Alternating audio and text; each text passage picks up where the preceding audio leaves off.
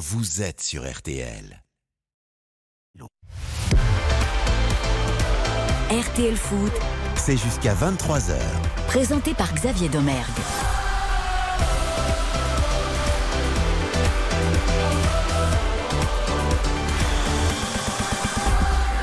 Bonsoir à toutes et à tous, très heureux de vous retrouver sur RTL pour vivre ensemble une nouvelle grande soirée de football avec l'ouverture de la 31e journée de Ligue 1 et cette belle affiche au stadium entre le TFC et l'Olympique lyonnais. Toulouse 12e qualifié pour la finale de la Coupe de France face à des Lyonnais 7e qui restent sur deux victoires consécutives dont le seul objectif, on le rappelle, reste d'accrocher cette cinquième place qui pourrait être synonyme de qualification pour la Ligue Europa Conférence, une rencontre qui va se dérouler sous les yeux de notre Toulousain. À nous, Patrick Hisson. Bonsoir Patrick. Bonsoir à tous euh, et bienvenue au stadium où il pleut, il pleut beaucoup euh, depuis euh, quelques minutes, mais ça fait du bien à la pelouse, ça fait du bien à tout un territoire. Il y a une belle ambiance, il y a du monde au stadium ce soir écoutez, pour l'instant, l'ambiance monte timidement, mais il y aura à peu près 30 000 spectateurs, c'est-à-dire que ce sera quasiment complet au coup d'envoi de cette euh, rencontre. Il, devait y avoir, il devrait y avoir encore une super ambiance effectivement au stadium, ce que nous ont montré les supporters sur tous les derniers matchs du TFC ici. Et on est heureux de revoir effectivement cette belle ambiance du côté du, du stadium. Au football également, parce qu'au rugby, on la connaît. Merci Patrick. On se retrouve dans quelques instants pour les compositions d'équipe au menu d'RTL Foot également. Ce soir, présentation de ce 31e chapitre de la saison avec notamment les dernières informations autour du sommet de ce week-end en Ligue 1 entre le Paris Saint-Germain et le Racing Club de Lens avec, on le sait malheureusement, un contexte autour du match et de Christophe Gatier visé par euh, des propos racistes qu'il aurait tenus lorsqu'il était entraîneur de l'OGC Nice, le technicien parisien qui a décidé de porter plainte pour diffamation risque causé à autrui. Nous vous donnerons les toutes dernières nouvelles autour de cette affaire. Sans oublier les paris avec notre partenaire Winamax et notre invité du vendredi. Entretien cette semaine avec un entraîneur emblématique de notre Ligue 1 qui s'est confié à cœur ouvert à Philippe Audon et Baptiste Durieux. Il s'agit de Christian Gourcuff, l'ancien coach du FC Lorient notamment, qui sera avec nous dans quelques minutes. Vous l'avez compris, un programme riche vous attend avec une équipe de choix pour évoquer tout cela avec bien sûr la, la ravissante Karine Galli. Bonsoir Karine, comment ça va? Bonsoir mon cher Xavier, très bien et vous parce que vous êtes un homme qui voyage. Hier soir on vous voyait en Suisse, aujourd'hui à la présentation sur RTL. Quel homme Bah écoutez, ça va. on, tient, on tient le choc. On était ensemble il y, a, il y a quelques jours aussi au Mans. Bien sûr. À Clermont, pour l'équipe de France féminine. On, on voyage vous aussi d'ailleurs. Vous étiez à l'œuvre cet après-midi. Tout à fait. Écoutez, j'ai fait une émission absolument ratée du début jusqu'à la fin. Non, c'est pas vrai du tout. C'est pas vrai du tout. Baptiste Lurieux est également avec nous, fidèle au poste. Bonsoir Baptiste. Comment allez-vous depuis cette, j'ai envie de dire, très très belle soirée à San Siro? Parce que Baptiste a vécu peut-être la, la plus belle semaine de sa vie. Oh, on n'en est pas loin. Euh, je sais pas si ça intéresse les auditeurs, mais effectivement, Milan-Napoli, c'était en Ligue des Champions, quart de finale à San Siro, et j'ai eu la chance d'y être. C'était euh, le plus beau moment foot de, de mon existence, voilà, tout simplement.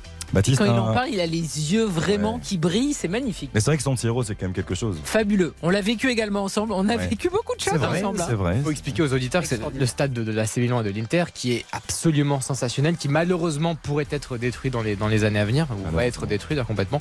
Dans expérience de dingue, il faut y aller. Baptiste, un œil particulier malgré tout ce soir sur le, le national. Faut Toujours. À, à notre quotidien, les résultats du, du national.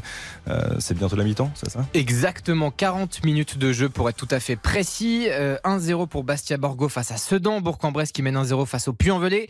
Le Stade Briochin qui mène sur la pelouse de Cholet 1-0. Et puis Dunkerque, leader provisoire pour l'instant qui mène 1-0 face à Avranches. 0-0 sur les autres pelouses. On a donc Concarneau, Paris 13, l'Atletico, Le Mans, Châteauroux et puis Versailles, Villefranche. Merci Baptiste, vous êtes bien sur RTL, RTL Foot, 20h, 23h, c'est parti. RTL Foot, c'est jusqu'à 23h. Toulouse-Lyon, c'est donc notre affiche d'ouverture de cette 31e journée de Ligue 1. Nous retrouvons tout de suite Patrick qui sont au stadium pour les deux compositions, les deux 11 de départ, si toutefois vous les avez.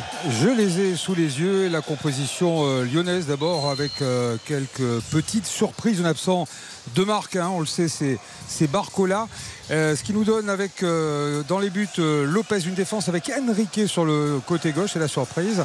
Loubeka, Diomondé dans l'axe et Koumbedi sur le côté droit de cette défense lyonnaise. Un petit peu plus haut au milieu, pas de changement. Par contre, Tolisso, Le Penant et Cacré. Et puis en attaque, Cherki, Lacazette et Jeffinho. C'est la surprise, c'est Dembélé qui était plutôt annoncé. Ouais, et Enrique et Karine, Baptiste titularisés à la place de Nicolas Tagliafico. qu'on- se devait d'attendre peut-être dans ce rôle de latéral gauche. Bah oui, surtout qu'en plus, euh, lors de la deuxième mi-temps qui avait euh, sonné le réveil lyonnais face euh, euh, au Rennais, on avait vu un Tagliafico qui était assez en- entreprenant. Donc effectivement, peut-être qu'il a une petite gêne ou quoi, parce que sinon, euh, il n'y avait aucune raison a priori de ne pas voir l'Argentin à son poste.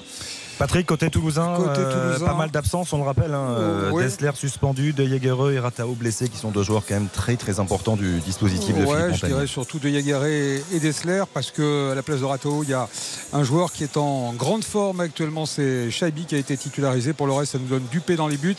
Euh, Kabanzi, euh, Roux, Costa euh, titulaire et Soiseau en défense. Euh, devant cette défense, Spearings, Van Den Boomen et Jean Roux, l'Australien, un petit peu plus haut. Sur le côté droit, Abouklal, Dalinga dans l'axe et Shaibi, donc euh, titulaire du côté du TFC. Shaibi décisif lors des deux derniers matchs de la semaine dernière.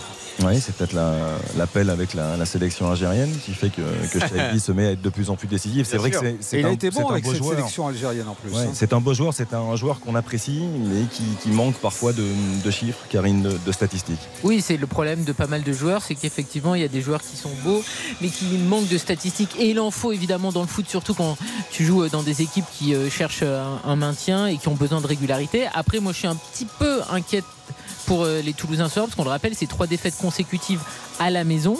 Toulouse est une belle équipe, mais euh, en ce moment, euh, à domicile, les résultats ne sont pas euh, exceptionnels. C'est vrai, c'est plus, co- plus compliqué. Et, et contre Lyon également, hein, ils n'ont plus gagné depuis août 2014 contre cette équipe lyonnaise.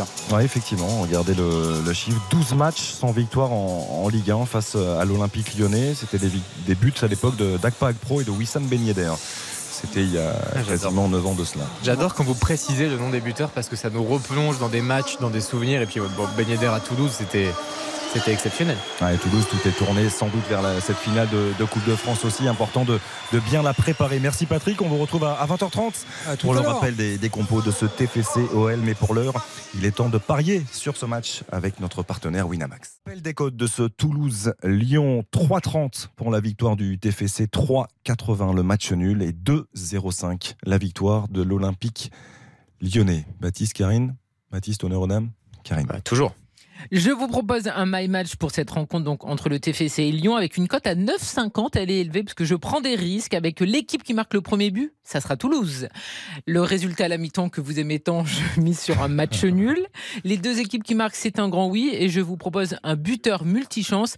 J'ai choisi deux des trois buteurs du week-end dernier pour Lyon avec les anciens, les vieux briscards, Alexandre Lacazette, bon c'est pas un gros risque, ou Corentin Tolisso parce qu'on le sait que le week-end dernier il a mis fin à des années euh, de disette avec l'OL, c'est normal parce qu'il était parti au Bayern, mais c'était aussi son premier but en Ligue 1 avec euh, Lyon depuis son retour. Il a dit que voilà, il espérait que tout le côté chat noir allait euh, disparaître et que toutes ces périodes de doute, de blessures allaient euh, être derrière lui. Donc euh, peut-être qu'il va enchaîner ce soir. Voilà, cote à 9,50. Belle cote, belle cote, mais toujours ce petit risque du résultat là. Eh, Mais oui, mais écoutez, j'ai décidé de prendre des risques en ce vendredi. Il y a peu de chances que ça passe, mais on sait jamais. Alors, on va voir le marché de Baptiste, parce que vous savez que souvent Baptiste fait son marché. Il y a, il y a quand même beaucoup de lignes. Ah oui. Il y a beaucoup de lignes. Non, mais là, ça va. C'est assez clair, c'est assez limpide. Une cote à 34 quand même, qui est même. assez significative. Euh, je vois un match nul ce soir. C'est la grosse prise de risque. Un partout ou deux partout euh, en score exact multichance. On va mettre deux buteurs obligatoires, Alexandre Lacazette et puis Dalinga du côté du TFC. Et je vois l'Olympique lyonnais qui ouvre le score au stadium ce soir. Tout cela nous fait donc une cote de 34 euh, chez nos amis de Winamax. Xavier Domergue, RTL Foot jusqu'à 23h. RTL Foot jusqu'à 23h ce soir, toujours en compagnie de Karine Galli et de Baptiste Durieux avant de repartir au, au stadium. Ça, tu l'aimes bien celle-ci. hein. Avant de repartir au stadium et d'accueillir notre invité de la semaine, Christian Gourcuff. Nous allons évoquer la suite de ce 31e chapitre de la saison parce qu'il y a de, de beaux rendez-vous tout au long du week-end avec notamment ce samedi le Stade Rennais qui recevra le Stade de Reims à 17h. Mais surtout, on l'évoquait dans le sommaire de cette émission, le sommet de cette fin de saison peut-être entre le Paris Saint-Germain et le Racing Club de Lens. Une rencontre que nous aurons le plaisir de vous offrir, de partager avec vous demain dès 20 dès 20h avec toute l'équipe d'RTL Foot et notre duo de choc. Ça, ça veut dire que ça sent le, le gros match. Oh oui. Nicolas Georgerot, Philippe Sanfourche qui seront euh, associés, reconstitués du côté du Parc des Princes. PSG Lens, c'est donc notre affiche de, de demain. Le leader qui reçoit son dauphin avec des Lensois qui ont la possibilité de revenir à trois points des Parisiens en cas de victoire au Parc. Des Parisiens battus lors de leurs deux dernières rencontres à domicile. On rappelle qui accueillent des Lensois qui ont retrouvé de leur superbe.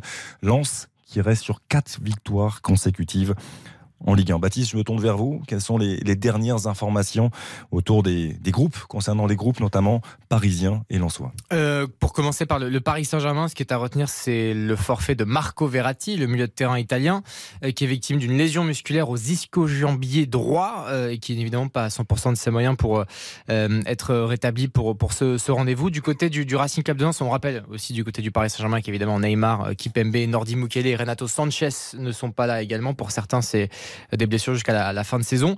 Et du côté du Racing Club de Lens, effectif quasiment complet, euh, hormis euh, l'appareil, c'est aussi des, absences de longue date. Wesley Saïd, Jimmy Cabot, Farines, Bousca et également le Cardinal qui est en phase de, reprise. Mais sinon, toutes les forces vives euh, d'un côté comme de l'autre quasiment sont là. Donc c'est bien parce qu'on aura vraiment 22 acteurs qui seront voilà, titulaire indiscutable, tous les, tous les grands tauliers sont là, donc ça va être une belle rencontre. Karine, un contexte particulier autour de ce match, on va y revenir dans les, grandes lageurs dans, dans, quelques instants. Mais quel est votre, votre ressenti à vous sur ce rendez-vous? C'est un rendez-vous qui, peut avoir valeur de, tournant si le Racing Club de Lens euh, parvenait à s'imposer au Parc des Princes demain Alors j'ai du mal à imaginer que le PSG ne soit pas champion de France. Par contre, que Lens puisse gagner demain, c'est totalement envisageable parce qu'on le sait, les Lensois ont euh, vécu une période un petit peu plus euh, compliquée et ils ont su gérer cette période un petit peu moins face. On l'a dit, quatre victoires consécutives. Ils ont retrouvé leur football. Ils sont capables de mettre évidemment de la vitesse, de l'impact dans leur jeu et ça, ça gêne terriblement le PSG et le PSG est en, en souffrance. C'est pas la victoire contre Nice qui va me faire changer d'avis, c'est une victoire en trompe-l'œil ce 2-0 et avant ça il y avait eu deux défaites logiques face à Rennes et face à Lyon. Donc moi je pense que vraiment demain au parc, les Lensois sont en capacité de battre ce PSG, mais pour le titre de champion de France, malheureusement, je pense que c'est déjà euh, joué. Mesdames, Messieurs, on disait une affiche largement bouleversée en, coulisses où on seront les, les joueurs du PSG et leur entraîneur, forcément difficile de, préparer un tel rendez-vous dans, de telles conditions. Euh, on attendait tous la prise de parole de, Christophe Galtier à la suite de, ces accusations, de, qui, lui qui est visé par les propos racistes qu'il aurait tenus, on le rappelle, hein, quand il était entraîneur de, de l'OGC Nice. On écoute la prise de parole de Christophe Galtier cet après-midi lors de la traditionnelle conférence de presse d'avant-match, avant ce choc entre le Paris Saint-Germain et le Racing Club de Lens. Je suis profondément choqué par les propos que l'on me prête et qui ont été relayés par certains de manière irresponsable. Ils me heurtent au plus profond de mon humanité. Je suis un enfant des cités HLM, élevé dans la mixité, les valeurs de partage et de respect de l'autre, quelle que soit son origine, sa couleur, sa religion. Je ne peux accepter que mon nom et ma famille soient salis de la sorte. J'ai donc décidé d'attaquer en justice quiconque porte atteinte à mon honneur. J'ai confiance en la justice de mon pays je ne peux que me satisfaire de l'ouverture d'une enquête afin de laisser travailler la justice en toute sérénité. Je n'apporterai pas d'autres commentaires à ce sujet. Le Paris Saint-Germain a un match très important. Toute mon énergie, ma concentration se trouve tournée vers cet objectif. On l'a bien compris, on l'a entendu euh, dans la manière de, s'exprimer de Christophe Galtier. C'était un texte qui était rédigé par un, avocat. C'est assez conventionnel, mais on l'a senti malgré tout euh, touché. Christophe Galtier, comment ne, pas l'être quand on, vit effectivement une telle période? Oui, c'est totalement logique qu'il soit touché parce qu'il est accusé de choses très graves et euh, évidemment il y a la présomption d'innocence. Il se défend. Il faut aussi noter qu'il y a eu beaucoup de témoignages en sa faveur, qu'il y a beaucoup d'entraîneurs, de joueurs, de confession musulmane ou pas, qui ont pris euh, sa défense, qui ont rappelé que c'est un homme qui était dans le football depuis plus de 30 ans et que jamais il n'avait eu euh, quelque chose à reprocher à Christophe Galtier de cet ordre-là. Donc il a rappelé que ça lui avait fait chaud au cœur et c'est normal. Il y a eu aussi euh, des attaques envers Julien Fournier de la part d'Éric Roy et maintenant c'est à la justice de faire son travail. On rappelle qu'aujourd'hui il y a eu une perquisition au siège de l'OGC Nice, mais euh, Christophe Galtier ne peut être que touché par ces euh, accusations parce que n'importe quelle personne serait évidemment troublée et touchée. On rappelle que sa famille aussi a été menacée de mort, que lui aussi, donc ça ne touche pas que lui, ça touche lui et son entourage. Baptiste Oui, non, bien sûr, euh, c'était assez poignant parce qu'effectivement, c'était le début de la conférence de presse. Il n'y avait pas eu de questions et euh, il y a eu d'abord l'attaché de presse qui, a lu un texte, ensuite Galtier. Mais ce qui est terrible, c'est quand on fait la rétrospective de, l'année, elle a été tellement difficile sur le plan sportif, naturellement, et sur le plan extra-sportif. C'est-à-dire que euh, je pense qu'il a pris conscience de ce que c'était littéralement d'être entraîneur du Paris Saint-Germain. Et c'est un exercice qui est tellement difficile. Et, là, c'est effectivement, on l'a vu. normalement, Galtier, c'est quelqu'un toujours souriant. Moi, parfois, je me rends un peu au camp des loges. A toujours un petit mot d'humour à la fin ou au début, même d'ailleurs sans les micros. Il est toujours assez sympathique avec les journalistes. Là, on sent de plus en plus une forme de fermeture qui est naturelle vu le, contexte, mais ça devient quand même très difficile de, gérer ce club, même s'il a quand même confié que les séances d'entraînement se sont très bien passées, que les joueurs étaient 100% investis et concentrés évidemment sur ce choc face à Lens, mais c'est tellement difficile pour lui, c'est horrible. Il y a eu des soutiens, Karine, vous le, vous le disiez. Je, vous propose d'ailleurs d'écouter Eric Roy, qui a été euh, assez dur, également à l'encontre de, Julien Fournier, mais qui vient au, chevet, qui vient défendre Christophe Gatti. On écoute Eric Roy. Je vais faire très court. Hein. Je connais les deux protagonistes de l'affaire, on va dire. J'ai joué avec l'un et j'ai partagé des moments en dehors du foot aussi avec l'un, donc avec Christophe, puisqu'on a joué ensemble dans l'Olympique de Marseille, et puis on se connaît, et puis il arrive qu'on se croise, qu'on se côtoie aussi en dehors. Et j'ai travaillé avec l'autre, le lanceur d'alerte. Je travaille avec lui, c'est moi qui l'ai fait venir au GC Nice. Et je connais ses méthodes, donc je suis pas euh, surpris de, voir ce qui s'est passé. Et de moi, ce que j'ai vécu dans ma relation de travail avec euh, notamment le lanceur d'alerte, je suis pas surpris parce que je sais qu'il a des, il a des méthodes qui sont pas des méthodes euh, des méthodes pas correctes. Donc à partir de là, je, je suis pas complètement étonné. Maintenant, après, je sais un personnage, je pense qu'il était un personnage qui est pas très intéressant à connaître. Connaissant donc les deux personnages, je mettrais plus un doute sur le lanceur d'alerte que sur, Christophe Galtier. Maintenant, après, euh, je peux parler que de ma relation que j'ai eue avec les deux, les relations que j'ai eues avec les deux. Donc euh, voilà. Eric Roy, l'entraîneur du Stade Bressois, qui affrontera d'ailleurs l'OGC Nice. Ce sera ce dimanche à 15h, on sait qu'avec Julien Fournier, il y a un passif qui n'est pas forcément simple entre les, deux. Julien Fournier qui a travaillé à l'Olympique de Marseille, qui a bien sûr œuvré pendant de longues saisons également à l'OGC Nice, un club que connaît très bien Eric Roy, mais il est assez catégorique, le, technicien du Stade Brestois. Ah oui, ben il l'a dit, hein, c'est très clair. Lui, euh, il a euh, des très mauvais rapports avec Julien Fournier alors qu'il l'a fait venir à Nice. Depuis, les deux hommes sont brouillés. Il dit ce qu'il pense de Christophe Galtier, il dit ce qu'il pense de Julien Fournier. Après, évidemment, il ne connaît pas les détails de l'affaire, mais euh, il y a eu beaucoup de soutien. Euh, envers Christophe Galtier, on peut parler d'Antoine Comboiré, on peut parler aussi de hum, Benjamin André, euh, le Lillois. Pour l'instant, personne, effectivement, n'est allé dans le sens de Julien Fournier de façon claire. Mais après, il faut aussi rappeler que ce mail qu'on dit être écrit par Julien Fournier. Pour l'instant, Julien Fournier ne l'a pas confirmé. Il a parlé, mais il n'a pas dit oui, effectivement, j'ai rédigé ce mail. Donc il y a énormément de zones d'ombre. Et beaucoup. rapidement, vous avez juste, euh, à la fin de la conférence de presse de Galtier, lui a été posé la question pensez-vous payer une jalousie, une vengeance au travers de cette affaire? Et Galtier a répondu je ne peux pas répondre à cette question, désolé, ce qui est assez énigmatique euh, quand même des zones d'ombre, comme vous le disiez, Karine, il y en a, il y en a effectivement beaucoup. On, a la chance d'avoir un, homme qui était en, Suisse également hier, qui est avec, nous pour, pour cette émission à l'avant-veille de ce rendez-vous euh, pour le Nice sur la pelouse du Stade Brestois. C'est Mika Lefebvre qui a beaucoup voyagé toute la journée. Il est un petit peu fatigué, Mika aussi. Il a besoin de récupérer. Il y a eu beaucoup de choses qui se sont passées. Euh, Mika, on le dit un petit peu sur le ton de la rigolade, notamment des perquisitions qui ont commencé ce matin, ce vendredi 14 avril, dans la matinée au siège de, de l'OGC à la suite des, des révélations sur des, propos racistes qui, qui est suspecté d'avoir tenu l'ancien entraîneur Christophe Gatier. Bonsoir Mika. Salut Xav, bonsoir à toutes et à tous. Effectivement, perquisition. Euh, rebonsoir Karine d'ailleurs.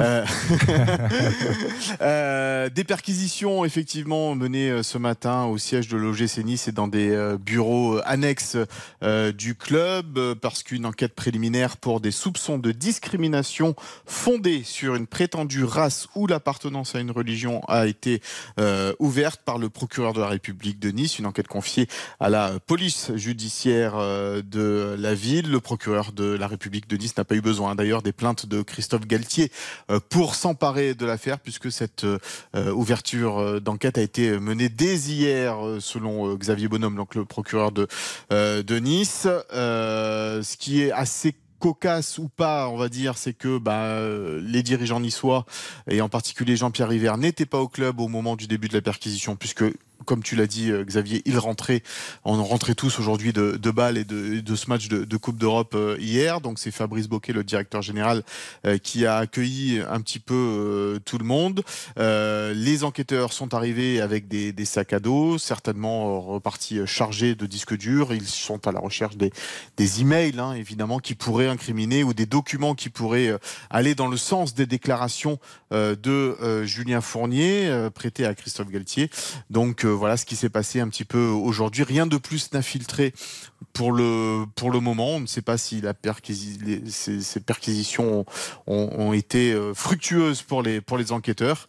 Mais en tous les cas, voilà ce qui s'est passé aujourd'hui du côté de l'OGC. Juste, je voudrais rebondir sur, sur ce qu'a dit Karine et sur les zones d'ombre. Euh, Julien Fournier n'a démenti à aucun moment ses propos. C'est-à-dire que pour moi, qui ne dit mot consent.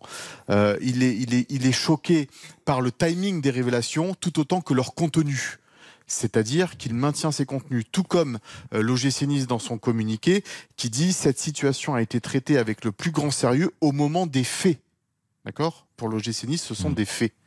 Donc ni l'OGC Nice ni Julien Fournier reviennent sur les déclarations euh, faites par le directeur, euh, l'ancien directeur sportif de l'OGC Nice. Mika, on l'évoquait il, y a quelques instants avec Karine et Baptiste, il y a des, soutiens de poids. On a parlé de celui d'Ismaël Diomandé également, l'ancien Stéphanois international ivoirien. Vous avez vous évoquiez Karine euh, fort justement Benjamin André, Erding, Mevlout Erding. Il y a, aussi le, contrepoids quelque part parce qu'on se souvient, Mika, et, vous étiez à cette conférence de presse d'avant-match. Didier a forcément été, euh, été questionné. Euh, bon, il a tenu effectivement à ce que le groupe reste euh, le plus à l'écart possible de tout ça, en disant, en ayant quand même une déclaration assez forte aussi, la vérité la arrivera. vérité arrivera. C'est-à-dire que lui, aujourd'hui, il dit qu'il y a deux positions qui s'affrontent. D'accord Et que la vérité arrivera. Aujourd'hui, les joueurs de GC Nice ne peuvent pas s'exprimer sur cette affaire. Pourquoi? Parce que le timing, il est vraiment mauvais. On est entre un quart de finale, deux matchs de quart de finale historique euh, pour l'OGC Nice, d'accord, avec une possibilité de se qualifier pour la première fois en demi-finale d'une euh, d'une Coupe d'Europe. Donc le, le timing n'est vraiment pas bon pour s'exprimer sur ces choses-là. Et puis je rappelle qu'il est plus facile pour des joueurs de, défendre quelqu'un parce que bah, c'est facile de dire euh, tout va bien, euh, il s'est rien passé, que plutôt dire que voilà ce qui s'est passé et tomber pourquoi pas soit sur le coup de la diffamation si on n'a pas de preuves, soit euh, soit de, d'être au centre encore d'un tourbillon médiatique. Donc je pense qu'il faut rester patient dans cette affaire-là, que l'OGC, enfin que l'OGC Nice, non pas l'OGC Nice, mais euh, certains joueurs, euh, Didier Digard aussi, qui a eu euh, des difficultés également avec Christophe Galtier, tout le monde va s'exprimer à un moment donné, que ce soit devant les enquêteurs peut-être ou à la presse le moment devant la presse le moment venu, mais évidemment que bah, là, la période, elle est favorable, euh, entre guillemets, euh, pour les soutiens de Christophe Galtier, parce qu'il est toujours plus facile de soutenir quelqu'un que de l'enfoncer. Après, juste, Mika, moi, je trouve que dans tous les cas, parler, c'est jamais facile. Que ce soit les joueurs qui ont pris position pour Christophe Galtier, ou peut-être les joueurs qui vont s'exprimer en disant, oui, moi, j'ai subi ça, ça et ça. Je trouve qu'il n'y a pas de position facile. Par exemple, un Benjamin André, un Fonté, un Ilmaz qui défend Christophe Galtier, c'est fort et peut-être qu'effectivement il y a des joueurs qui vont dire moi j'ai vécu ça et ça sera aussi fort. Je trouve que euh, dans tous les cas, quand tu es joueur de foot en plus en activité, c'est jamais euh, très facile de, prendre la parole et tous les joueurs qui ont pris la parole, euh, il faut le saluer dans un sens comme dans l'autre.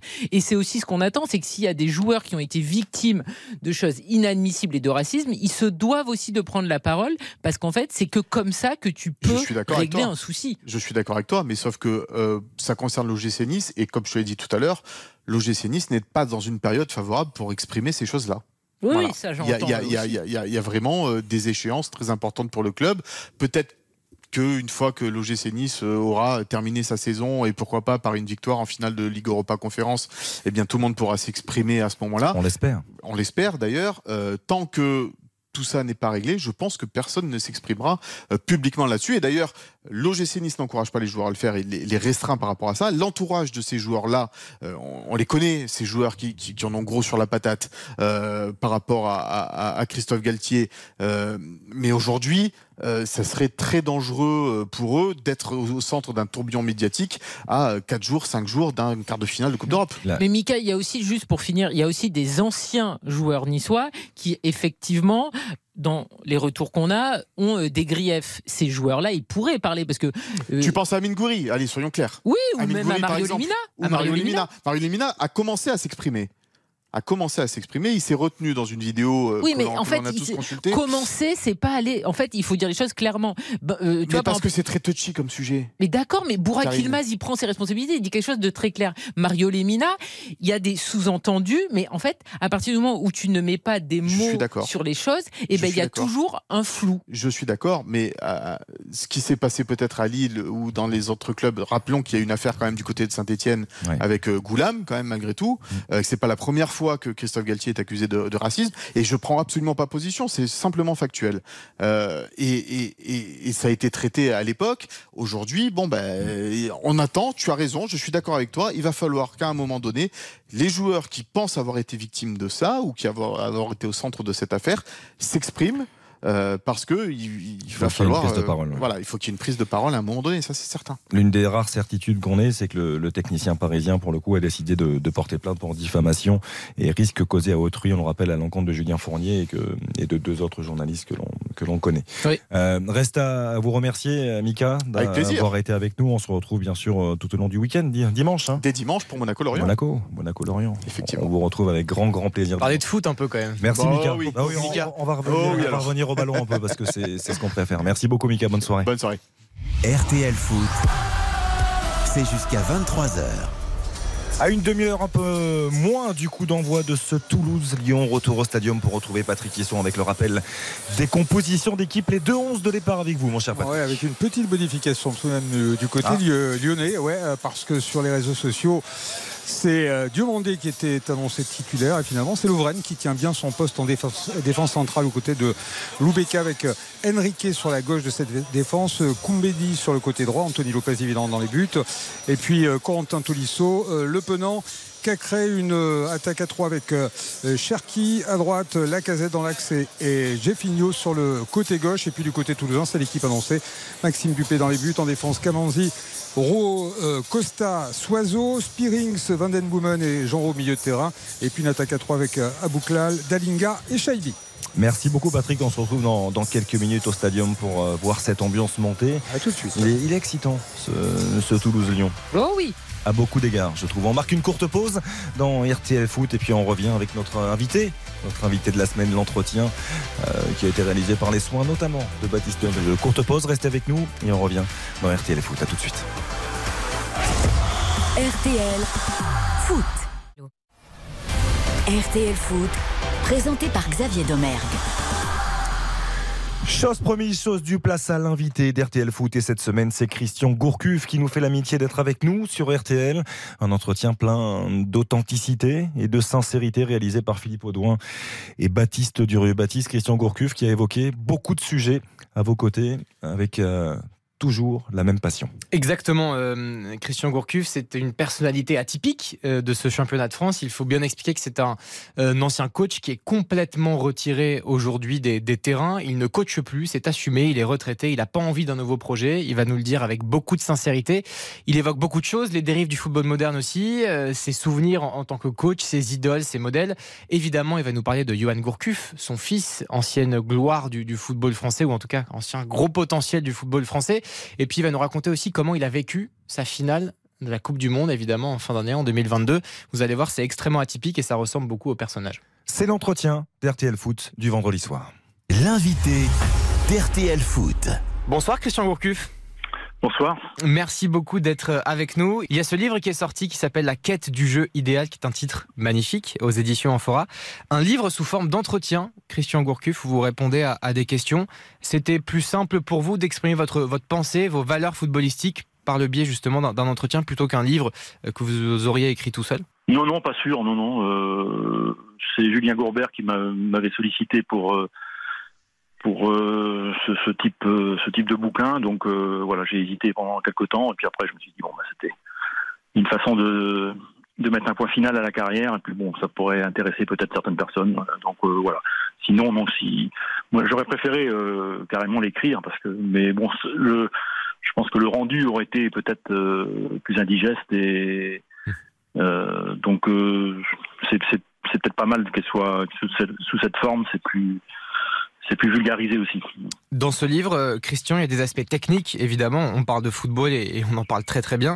Et il y a d'autres aspects aussi qui sont plus philosophique, même sociologique aussi, parce qu'on parle de jeu, mais vous parlez aussi des dérives du, football moderne, euh, un sujet évidemment qui, entre guillemets, vous tient à cœur. Ah oui, parce que tout est lié. En fait, euh, bon, c'est tout au long de ma carrière, j'ai été confronté à ça, donc j'ai un peu aussi évolué, mais parce que les choses ont évolué et, qu'en fait, on peut pas dissocier le jeu à, tous les aspects de la société avec une maintenant des, un fonctionnement, euh, ne serait-ce qu'au niveau de la structure des clubs, de, de la de la de la mentalité euh, des supporters, de la presse, des réseaux sociaux et, des enjeux économiques aussi qui, entourent le foot. Donc euh, évidemment, ça, ça, a des répercussions sur le sur le jeu en lui-même. On peut pas en faire abstraction. Et la conclusion que à laquelle j'étais arrivé, c'est qu'on ne peut pas changer le jeu si on ne change pas la société. C'est une évidence.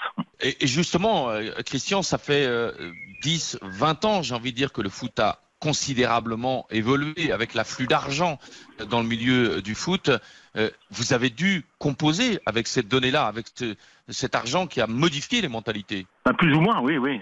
il a fallu euh, évidemment, on ne peut pas faire abstraction de tout, de tout ça, donc d'un environnement qui se dégrade. Donc euh, à tout point de vue, et d'abord, d'abord, ce qui est l'essentiel, c'est les, les, joueurs, la mentalité des joueurs avec les, les agents. Donc ça, ça, j'ai vu, j'ai vu les choses changé. Donc, euh, bon, je me suis adapté tant bien que mal. Et puis, à un moment donné, bon, le constat que je faisais aussi sur la fin, et c'est pour ça que la retraite est arrivée au bon moment, c'est que j'étais en, complet décalage et que j'avais plus envie de, j'avais plus de plaisir à fonctionner de cette de, cette manière. Donc, euh, c'est c'est juste un constat. Euh, et j'étais pas adapté non plus certainement à ce à ce monde-là. Donc euh, bah, tout est très bien pour euh, pour moi, ce qui n'empêche pas d'avoir une analyse très critique sur euh, sur ce qui se passe évidemment.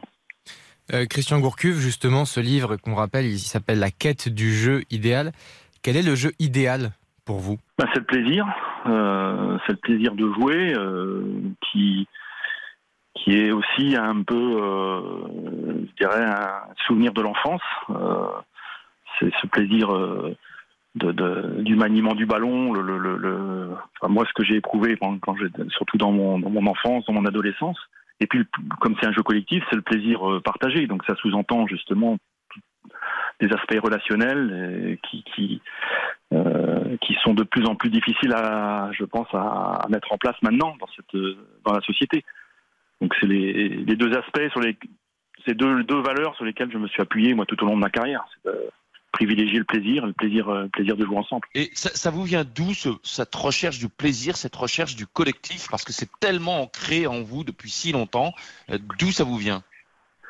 Bah De l'enfance, hein, comme je l'ai dit, c'était, j'ai éprouvé de telles émotions euh, sur les terrains, mais pas, enfin les terrains, les, les, petits matchs avec les copains, c'était mon, c'était mon obsession. J'ai, c'était, j'ai toujours été euh, guidé par ce, cette, cette, envie de jouer, ce plaisir de jouer. Euh, j'ai bon, fait des études, mais des études, bon, c'était juste en parallèle. Hein, c'était pour moi, c'était les, c'était d'abord le foot euh, qui, qui, comptait. Donc euh, c'est et puis après, j'ai eu, j'ai fait des rencontres de euh, bon, notamment, j'en parle un petit peu de, de François Thébault, qui était le rédacteur en chef du Mémoire du foot, qui était, qui défendait aussi cette idée d'un, d'un jeu, d'un jeu collectif et et évidemment, ça m'a ça m'a construit aussi. Ça m'a après avec des, des idées plus euh, plus philosophiques. Et donc euh, durant toute mon toute ma carrière de, de, joueur et quand je suis devenu euh, bah, entraîneur, bah, j'ai voulu mettre ça en place avec une adaptation, comme je l'ai dit, parce que j'ai vu les choses euh, évoluer. Christian, quel est votre premier souvenir de, football, votre première émotion? Est-ce qu'il y a un match, une équipe, une période, un coach euh, qui vous a marqué et qui vous a presque guidé à la fois en tant que joueur et puis en, tant qu'entraîneur? Les émotions les plus intenses, c'est des, petits matchs avec des copains. Donc, euh, vous voyez, c'est pas ce qui, est, ce qui veut dire que c'est pas non plus forcément le niveau auquel vous évoluez qui est euh, qui reflète le plaisir hein, que vous avez à exercer. Donc ça, c'est la, la première chose. Après, quand ma carrière de joueur, bon, j'ai euh, je suis parti du Stade Rennais parce que ça me plaisait plus justement, que j'avais plus ce, plaisir-là. J'étais rejoindre Jean Prouf dans un, enfin un club de division 3, un petit padelin dans le nord du Morbihan euh, euh, qui s'appelle Bernay. Et là, j'ai j'ai trouvé un contexte extraordinaire sur le plan sur le plan du foot, sur le plan humain. Et, qui était illustré par par Jean Prouf, qui était qui a été pour moi certainement un, un révélateur justement de cette euh, de ce plaisir de jouer ensemble. voilà, même si, les choses n'étaient pas très structurées à l'époque. Est-ce que ça vous manque quand même le football? Parce que il y a surtout, alors c'est les anciens joueurs, les anciens coachs qui, en parlent beaucoup, cette adrénaline euh, des matchs, euh, ce plaisir d'animer des séances, d'être au quotidien avec des joueurs, au quotidien de l'entraînement. Il y a quand même peut-être un petit manque ou vous êtes totalement épanoui aujourd'hui dans, dans votre nouvelle vie entre guillemets? Oh, bah, quand vous vieillissez, euh, vous n'êtes pas euh, complètement épanoui parce que euh, voilà, c'est. Mais, mais disons que bon, j'en ai, j'ai pris ma raison et puis, euh, comme je l'ai dit, j'ai terminé, j'avais plus de plaisir, donc c'était aussi plus facile. Et, et puis j'avais pas envie de continuer dans dans, dans ce dans ce constat-là. Donc, euh, j'ai pas de frustration par rapport au fait de ne plus euh, exercer. J'ai des frustrations, bien sûr, par rapport à, la passion que j'ai par rapport au, foot et ce que j'ai fait pendant pendant longtemps. Mais aussi, il faut faut aussi euh, être raisonnable. C'est-à-dire quand on vieillit, on est moins. D'abord, on est en décalage avec notre auditoire, donc à partir de là, ça devient plus difficile. Et puis après, on n'a plus les, les capacités physiques aussi pour euh, pour être vraiment entraînant, pour être, euh, on a un dynamisme euh, qui s'émousse. Bon, il faut être, euh, il faut être lucide. Il y a peu, peu de personnes d'ailleurs qui sont capables justement d'un moment donné de dire stop, je suis plus, euh, je suis plus au top, donc j'arrête. De quoi, Christian, vous êtes le plus fier de toute votre carrière d'entraîneur qui a quand même duré 40 ans? Ce n'est pas rien. Bah la, la, la, je dirais la seule fierté que j'ai, c'est, c'est d'être resté fidèle à des convictions, c'est-à-dire que je, et, au détriment de mes intérêts. Et ça, c'est, je pense que c'est très très rare quand je regarde un petit peu comment ça, ça fonctionne. Euh, on a beaucoup d'opportunisme, de, de, de- bon, peut-être avec des, gens qui ont besoin aussi de, bah, de, de bosser, et puis de, et donc on a, c'est beaucoup de réseaux, des, des, lobbies, comme j'ai dit. C'est, moins les compétences maintenant que, que des relations qui font que on fait une carrière. Et moi, je suis resté fidèle à des, à, des convictions, euh, comme j'ai dit, au détriment de, de, mes intérêts. Quand j'ai, quand ça correspondait plus à ce que euh, à ce que je ressentais, mes, mes aspirations, je suis, je suis parti. Et ça, c'est, vrai que ça, c'est une, c'est la seule fierté que j'ai de, de ma carrière. Après le reste, j'ai eu la chance d'évoluer, comme j'ai dit, à Lorient, dans un contexte qui était, qui était très favorable justement à, à, à mes idées. Donc, euh, et après, j'ai, vu aussi sur les expériences euh, suivantes. Euh, je parle pas de l'Algérie parce que c'est un peu, c'est un peu différent, mais c'était que que quand vous arrivez, c'est très très difficile parce que vous êtes confronté justement à des, à des ambitions personnelles et donc à un moment donné, ça, ça se retourne contre vous dès que vous avez une période un peu plus difficile. Dans toutes vos expériences, parfois certaines se sont mal terminées, est-ce que vous vous dites qu'à certains moments, vous avez peut-être commis des erreurs? Des erreurs, euh, enfin des erreurs, non, je, vois- enfin des erreurs. Après, vous avez, vous pouvez toujours être meilleur. Vous pouvez être toujours meilleur dans, dans, les- dans la communication, notamment dans les choses, euh, dans les relations, peut-être. euh, après, vous êtes comme vous êtes avec votre caractère. euh, C'était bon, c'est maintenant. Euh, enfin, sur euh, à Lorient, je vois pas trop de, je vois pas trop de, de, de- de choses qu'on aurait pu faire différemment. Et à Donc, Rennes et à euh, Nantes bah, j'étais trop ambitieux dans le, enfin, pas, pas- surtout à Rennes. Moi, à Nantes, c'était un peu différent parce que je venais euh, sur du très court terme, donc c'était, les choses étaient très, très claires dès le départ. À Rennes, euh, j'ai cru, j'ai cru que, que j'avais le temps, j'ai cru que je pouvais fédérer, euh, euh, et en, et en fait, bah, il faut, c'est, le temps qui permet de fixer les choses, et pas, donc. euh, euh, je pensais aussi avoir l'appui de la direction. Euh, je, je l'avais hein, sur le, en ce qui concerne René Ruello, mais je l'avais pas pas complètement. Donc, euh, mais mes erreurs, c'est ça, oui, d'avoir été un peu naïf, oui. Quand vous évoquez également le- l'aspect communication, vous pensez à la communication en interne ou avec l'environnement du club, avec l'extérieur du club? Bah, La communication, elle doit coller à votre personnalité. Donc, c'est vrai que j'étais pas, je suis pas d'un naturel très volubile, donc euh, euh, la manipulation, c'est la, la, enfin, la communication, c'est pour moi beaucoup de manipulation. Ça, je peux pas faire. Donc ça, c'est clair. Bon après, euh, sans être dans la manipulation, on peut peut-être être, euh, être plus souple euh, quelquefois. Est-ce que dans, dans ce, cet écosystème actuel footballistique, il y a quand même des hommes euh, dans lesquels vous vous reconnaissez? Pour avoir été euh, un admirateur de, Barça euh, des années de 2010, euh, bon, euh, une personne comme Guardiola, je pense, maîtrise très bien son sujet et, et, complètement dans la, dans la philosophie que, que, j'ai du, jeu, avec, une adaptation à, avec les contraintes du, très haut niveau et ce qui est et quand je dis très haut niveau, c'est pas simplement technique, c'est aussi des contraintes, je dirais,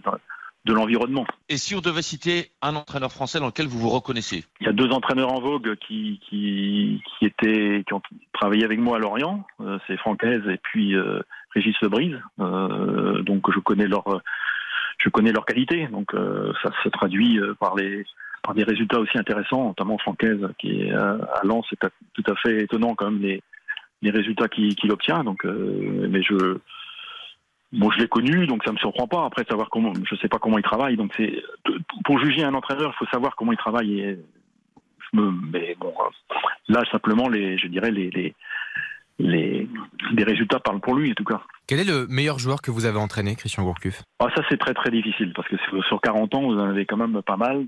Et donc, euh, euh, c'est difficile. J'ai- J'ai fait allusion à Sedou Keita parce que c'était, c'est vrai que ça a été un joueur qui était, parce qu'on était en division 2 à l'époque et donc c'était tout de suite une, bon, une révélation et une- il a été très très important pour euh, pour euh, la deuxième montée en, en L1. Maintenant, il y en a eu d'autres. hein. Je pense, il y a eu Laurent Colcieni qui était c'est phénoménal aussi sa, sa progression. Enfin, il y a Marama Vaihura dans la dans la sensibilité du jeu. Il y avait Fabrice Abriel. Enfin, bon, c'est- ça correspond toujours à une époque aussi. Quoi. C'est pas simplement il pas isolé un seul joueur. C'était aussi des des, des, des, des moments quand même qui étaient euh, qui étaient euh, qui étaient euphoriques et qui et la, la, des prestations collectives mettaient en valeur aussi justement ces individualités là. Est-ce qu'il y a un joueur que vous auriez aimé entraîner? Je prends Xavi Iniesta euh, tous les jours hein, dans mon équipe. mais bon, non, mais après c'était. D'abord, je pense que c'est sur le plan sur le plan relationnel, c'est-à-dire que des- joueurs qui aiment le foot, qui ont qui sont respectueux de- des autres. Pour moi, ça me va. Et puis après, euh, bah, la progression, elle se fait avec avec ces joueurs-là. Et ceux qui ont ceux qui ont progressé à Lorient, euh, notamment, c'était ceux justement qui avaient déjà cette mentalité-là au départ. Euh, Christian Gourcuff, donc à ce, ce livre, on le rappelle, La quête du jeu idéal. Euh, dans ce livre, évidemment, comme, comme chaque livre, il y a une magnifique préface dont je vais lire un, un extrait. Euh, claquez vos passes, qualité du contrôle, jouer ensemble, je donne, je me déplace. Ces termes répétés maintes et maintes fois résonnent encore dans ma tête. Cette magnifique phrase qui est écrite par Johan Gourcuff, votre fils. Simple question, comment va-t-il? Très bien, très très bien.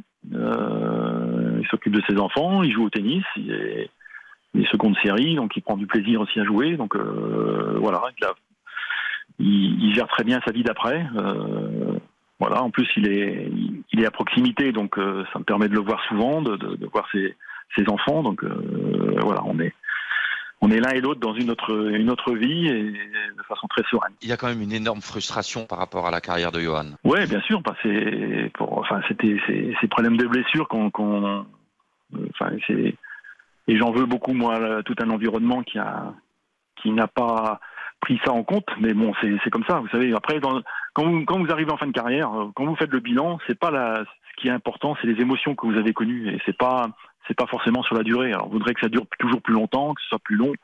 Mais bon, je dirais, euh, d'arrêter sa carrière un petit peu avant ou après, ça n'a pas, ça pas d'incidence sur les, sur le, la qualité des émotions que vous avez pu, euh, avez pu connaître. Et, Johan était un passionné de foot et la frustration qu'il a eue, c'est justement de plus, de plus pouvoir jouer à son, en, en possession de toutes ses, ses qualités pendant, sur la fin de sa carrière.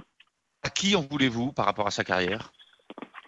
Bon, il y a eu tout un contexte, je dirais. C'était, c'était, c'était général. Donc, euh, non pas que, que- oui, mais enfin, c'était, c'était, je dirais que sur les, sur les blessures, euh, bon, il y aurait des aspects médicaux dans lesquels je veux pas, pas trop rentrer, mais enfin, après, c'était, c'était surtout de reconnaître qu'il y avait un problème, euh, qu'il y avait un problème, un pro- un problème physique, et, et, et on a mis les choses sur, les, sur l'aspect mental, donc ce qui montre bien toute cette, c'est aussi cette, cette manipulation, cette interprétation de, de la presse pour, euh, euh, avec des gens qui parlent sans, sans, sans savoir, c'est, bon, un peu, c'est un peu l'époque, hein. Donc, euh, mais bon, c'est pas, c'est, pas grave finalement. Hein. C'est pas, c'est juste, euh, ça a été assez difficile à vivre à, à ce moment-là.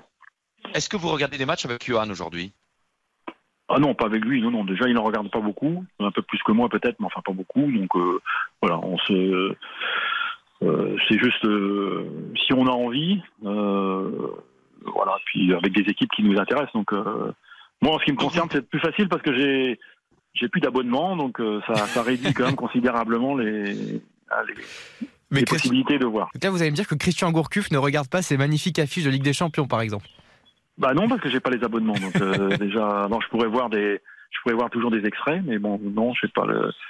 C'était une façon pour moi aussi de de, de couper, euh, déjà avec le principe de ces dans, l'économie du foot. Et alors même si ça va pas changer les choses, hein, mais c'était voilà, et puis c'est me désintoxiquer aussi un peu de, du foot à, outrance. Donc euh, même si ces affiches là, oui, là ça vaut le coup quand même de de, de, de les regarder parce qu'on voit on voit des choses.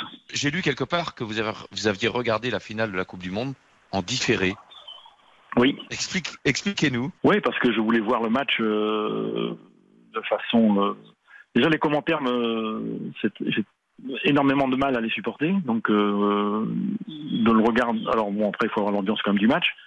Et le fait de regarder en, en différé, ça permet d'avoir une analyse euh, objective du, du jeu et pas, de, pas être dans les émotions euh, par rapport justement à cette, aux, commentaires. Donc euh, voilà. Et moi, je suis pas, euh, je suis pas supporter de l'équipe de France. Je regarde un match, euh, que ce soit l'équipe de France, que ce soit le, que ce soit le Brésil, que ce soit la- l'Argentine, de, de façon très, très détachée sur le plan de du, supporterisme. C'est pas donc je regarde simplement.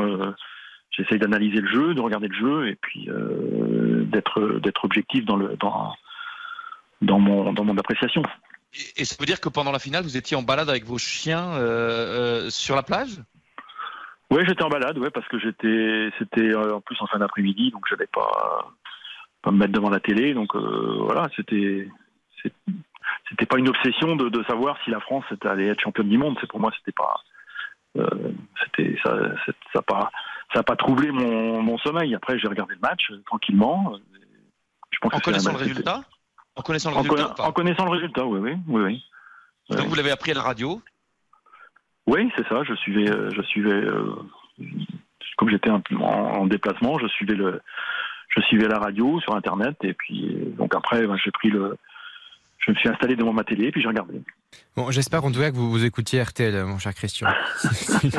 Sinon, ça va très mal se passer. Merci infiniment. On pourrait discuter avec vous pendant, pendant des heures. On rappelle la sortie de ce livre, La quête du jeu idéal aux éditions Amphora. Magnifique livre de football. Merci beaucoup, Christian Gourcu, d'avoir été avec nous. Merci, merci à vous. Merci beaucoup, Philippe Audouin, également. Eh bien, avec plaisir, Baptiste.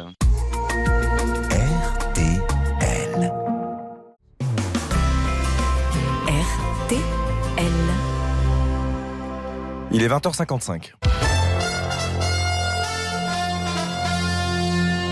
L'essentiel de l'actualité avec Aude Vernuccio. Bonsoir Aude. Bonsoir Xavier, bonsoir à tous. Le Conseil constitutionnel valide en grande partie la réforme des retraites. Les sages disent oui au départ à 64 ans mais rejettent six articles. Parmi eux, l'index senior et le CDI senior voulu par la droite. Ni vaincu ni vainqueur ce soir, assure la Première ministre. La réforme sera promulguée dans les prochains jours, confirme l'Elysée. Rassemblement toujours en cours dans plusieurs grandes villes de France. Ce soir, manifestation à Paris où le rassemblement place de l'Hôtel de Ville s'est transformé en un défilé sauvage direction la place de la Bastille. Première tension et feu de poubelle dans la capitale. Rassemblement aussi en cours à Nantes où vous vous trouvez, Mathieu Lopineau. Oui, effectivement, un cortège de 3 à 4 000 manifestants qui a pris euh, tout à l'heure euh, assez rapidement la direction de la préfecture de Nantes où les premiers affrontements ont eu lieu. Et jets de bouteilles, euh, des poubelles incendiées par une centaine de, radicaux. J'ai même vu une chaussure et une roue de vélo donc euh, lancée par-dessus les grilles de la préfecture. De l'ordre euh, ont immédiatement répliqué en noyant le cortège dans un nuage de gaz lacrymo. Là, on se trouve euh, cours Saint-André. Le cortège a traversé la fête foraine, une scène euh, surréaliste. Les slogans hostiles aux forces de l'ordre se sont mélangés donc aux musiques des manèges. Les forains ont été obligés de fermer leurs manèges par mesure de sécurité. Les clients ont quitté la fête foraine qui était noyée dans un nuage de gaz lacrymo. La soirée se termine donc un petit peu plus tôt pour eux et le calme est revenu depuis peu. Le cortège prend ainsi la direction du miroir d'eau où les manifestants donc euh, devraient se disperser peu à peu. Mathieu Lopineau en direct de Nantes pour RTL. Les syndicats, eux, refusent l'invitation d'échanger avec Emmanuel Macron qui avait proposé la date de mardi. Pas avant le 1er mai, répond l'intersyndicale Sophie Binet de la CGT. Appelle le chef de l'État à retrouver, dit-elle, la sagesse et à laisser s'exprimer la volonté populaire. Merci Aude. On vous retrouve dans une petite heure pour un nouveau point information. À tout à l'heure.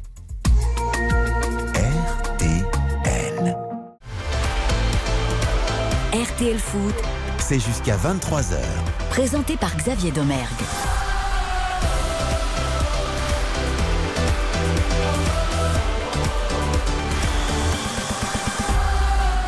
RTL Foot jusqu'à 23h aux côtés de Karine Galli et Baptiste Durieux pour vivre ensemble l'ouverture de cette 31e journée de Ligue 1 entre le TFC et l'Olympique lyonnais. On retrouve tout de suite Patrick sont du côté du stadium où l'ambiance est belle. On va tenter d'en profiter à quelques secondes du coup d'envoi de, ce match important pour le TFC, se rassurer.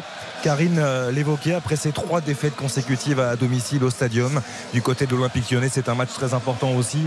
Si les Lyonnais veulent encore avoir un mince espoir de qualification européenne, cette cinquième place qui est synonyme de qualification pour l'Europa League Conférence. Vous avez euh, parfaitement résumé la situation. Entre-temps, tout de même, du côté toulousain, il y a eu cette semaine fantastique hein, pour le TFC, cette qualification historique la première depuis 1957, une éternité, 66 ans pour la finale de la Coupe de France. Et puis euh, cette victoire également en championnat qui a donné encore un petit peu plus d'air à cette équipe toulousaine, cette victoire à Montpellier qui leur permet euh, eh d'appréhender ce match avec beaucoup moins d'inquiétude, un solide matelas de 12 points d'avance sur la première équipe relégable. Oui Patrick, parce que en, 57, je regardais, c'était également le Toulouse Football Club, mais ça n'était pas du tout le même. C'était le FC Toulouse d'ailleurs, me semble-t-il. Hein. C'était pas la même équipe, effectivement, qui avait connu pas mal de soucis financiers, qui avait ensuite euh, été euh, racheté euh, quelque part, ou qui avait mutualisé ses moyens avec le Red Star avant de disparaître totalement. Et ensuite, le TFC était né au début des années 70 et était, ensuite avait assuré une progression rapide jusqu'en première division avec quelques années fastueuses, en tout cas pour le TFC durant les années 80, on s'en rappelle tous. C'est vrai que dans l'histoire, il n'y a pas beaucoup de, pages glorieuses au moment où le coup d'envoi est donné par l'équipe euh, lyonnaise euh, qui tout de suite donne un long ballon dans le camp euh, toulousain repoussé de la tête. La casette, attention, qui va le perdre. Il y a une main en contrôle de la main qui n'a pas été vue par l'arbitre de cette rencontre et ce sera finalement en corner pour le TFC. Alors qu'il y a manifestement, enfin, c'est ce qui me ah semblait en tout cas, ça semblait assez clair cette main lyonnaise et euh, j'étais en train de vous parler de, ces pages glorieuses. Il n'y en a pas eu beaucoup. Il y a eu évidemment cette qualification historique. On, s'en rappelle tous. Enfin, ceux qui étaient déjà présents ici à Toulouse face au Naples de Maradona. Attention à ce corner qui va être donné de la gauche euh, vers la droite par les Lyonnais. C'est parti. Le centre au premier poteau pour une tête toulousaine. Le ballon qui euh, ressort en faveur de cette équipe lyonnaise. Le centre à venir de nouveau. Et c'est ressorti de la tête. Le TFC qui arrive à se dégager, mais qui n'arrive pas à récupérer ce ballon. C'est une touche remise en jeu à suivre en faveur de cette équipe lyonnaise. Je dois dire que je suis assez surpris de cette main qui était vraiment visible de tout le public et qui ce, ce bras qui s'est allongé sur le côté. Patrick, on, va, on, va, on va tâcher d'aller assez vite parce qu'on a oublié le hashtag premier buteur et ah l'Olympique lyonnais est quand même parti sur un gros rythme. Donc je sais que Karine Galli y attache beaucoup d'importance. J'ai pas envie de, euh, qu'elle soit fâchée ce soir. Donc, euh, donc voilà, qu'elle se fâche. J'ai pas du tout envie de tout ça. Donc euh, hashtag premier buteur. Patrick, on commence par vous. Allez, Shaibig qui a été en réussite la semaine dernière. Karine. Bah écoutez, je vais pas être très original, je vais dire exactement euh, la même chose. Donc Shaibi, j'avais euh, mis dans mes pronos Toulouse, première équipe à ouvrir le score. Baptiste Je vais dire Abouklal, qui est un joueur que j'aime beaucoup.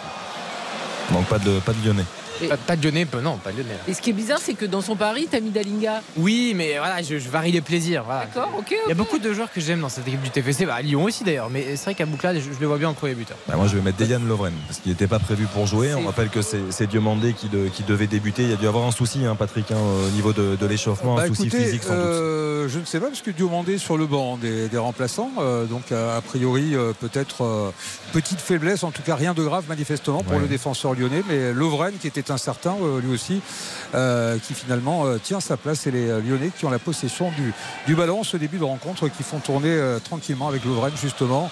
la passe à 10 presque, mais ça reste au niveau de la ligne médiane et dans le rond central à présent avec ce ballon de Cacré donné sur le côté droit cette fois-ci pour se rapprocher un petit peu de la surface de réparation, mais pas pour longtemps. Ce ballon qui est contré par les, les Toulousains, début assez timide du, du TFC et les Lyonnais qui ont la, qui ont la possession. Euh, qui euh, reviennent encore une fois chercher euh, Lovren derrière qui a touché déjà 4 ou 100 fois ce ballon avec Loubeka. pas beaucoup de solutions devant, c'est bien fermé. Vous entendez peut-être le vent qui souffle hein, ici sur la pelouse du, stadium, dans le stadium en tous les cas, avec la pluie qui s'est arrêtée par contre. Et cette fois-ci, ce ballon qui est bien couvert par euh, le défenseur toulousain euh, Kamanzi qui va sortir en sortie de but pour Maxime Dupé pour une relance euh, à destination de Costa. Costa titulaire, titulaire en Coupe de France. Attention, ce ballon qui est donné n'importe comment? La frappe qui va passer sur le côté gauche. Qui a frappé là Je n'ai pas vu le, Ryan le joueur lyonnais. J'ai- euh, oh, je ne sais pas. En tous les cas, le- euh, ce, ce ballon, alors est-ce que c'est Costa ou Ro qui a, qui a donné plein axe C'est Van Den Boomen ouais, qui. c'est Van Den Boomen même qui était. Qui était J'ai vraiment été surpris tellement ça ne posait aucun problème. Et j'étais en train de regarder la feuille de match justement et je ne sais pas qui a frappé. C'est c'est Ryan c'est Cherki. C'est Ryan C'est- Cherki. c'est. Cherki, Une hein. énorme- C'est C'est une Cherki. énorme occasion pour Ryan Cherki. Et c'est terrible parce que la, la relance de, enfin la relance de Van Den Boomen, elle est, elle est évidemment catastrophique, euh, ouais. catastrophique. Alors je pense que Ryan Cherki, il est, il est bien caché, bien camouflé, donc c'est pour ça que il se retrouve dans cette situation-là. Et puis, euh, Et puis il a tout son temps. il a après. tout son temps. Après, le problème, c'est qu'il essaye de, de la frapper au premier poteau avec l'intérieur du pied. Il fait un geste qui est un peu absurde, un peu technique, euh, alors que ça mériterait un peu plus de simplicité. Mais grosse occasion déjà pour, pour Ah Lyon ouais. et tête. Ça, ça me fait penser à, à l'occasion de, de Kefren Turam hier dans le match à- du FC Bâle Oui, tout à fait, face oui. à l'OGC Nice qui a une énorme occasion comme ça où il, croise trop sa frappe. C'est un geste très difficile effectivement à réaliser techniquement. Mais Ryan Cherki, la qualité technique, on, lui connaît quand même. Il, ne Ouais. cesse de dire qu'on ne sait pas s'il est droitier ou gaucher. Là, là, on voit que finalement pied droit. Ouais. Oui, puis c'est- vu de la précipitation aussi euh, de sa part. Il s'est excusé tout de suite, mais effectivement, c'était quand même une occasion en or après euh, si peu de temps de jeu. Ah ouais, sur ce cadeau de, de Van Den Boomen, vraiment, euh, C'est match qui commence euh, difficilement. Attention, allez. La contre-attaque, le premier bon ballon, mais perdu immédiatement par Dalinga. Cette fois-ci, le, le TFC qui n'arrive pas à aligner deux passes consécutives en ce début de match. Bon, certes, il n'y a que 4 minutes et 40 secondes, mais ils n'ont quasiment pas vu le ballon, les joueurs euh, toulousains, avec euh, Enrique sur le côté gauche. Le contrôle de la casette. euh, il n'a pas manqué grand-chose pour l'attaquant lyonnais. À hauteur du point de pénalty, euh, ballon, euh, allez, contre-attaque du, du TFC qui essaie de se projeter immédiatement. Le long centre devant, destination de Dalinga qui va peut-être prendre le dessus et qui va frapper en deux temps. Sauvetage d'Anthony Lopez. Alors que c'est euh, Loubeka qui était complètement à la rue sur cette affaire-là parce qu'il était devant l'attaquant toulousain dans un premier temps et puis Dalinga pensait qu'il était un petit peu court, il a récupéré, il s'est heurté à Anthony Lopez et belle occasion toulousaine. C'est bien parti Ouais, ce il, match. est, hein. il est- il est trop tendre, euh, Loukeba, dans son, dans son intervention. Il doit, il doit y aller beaucoup plus.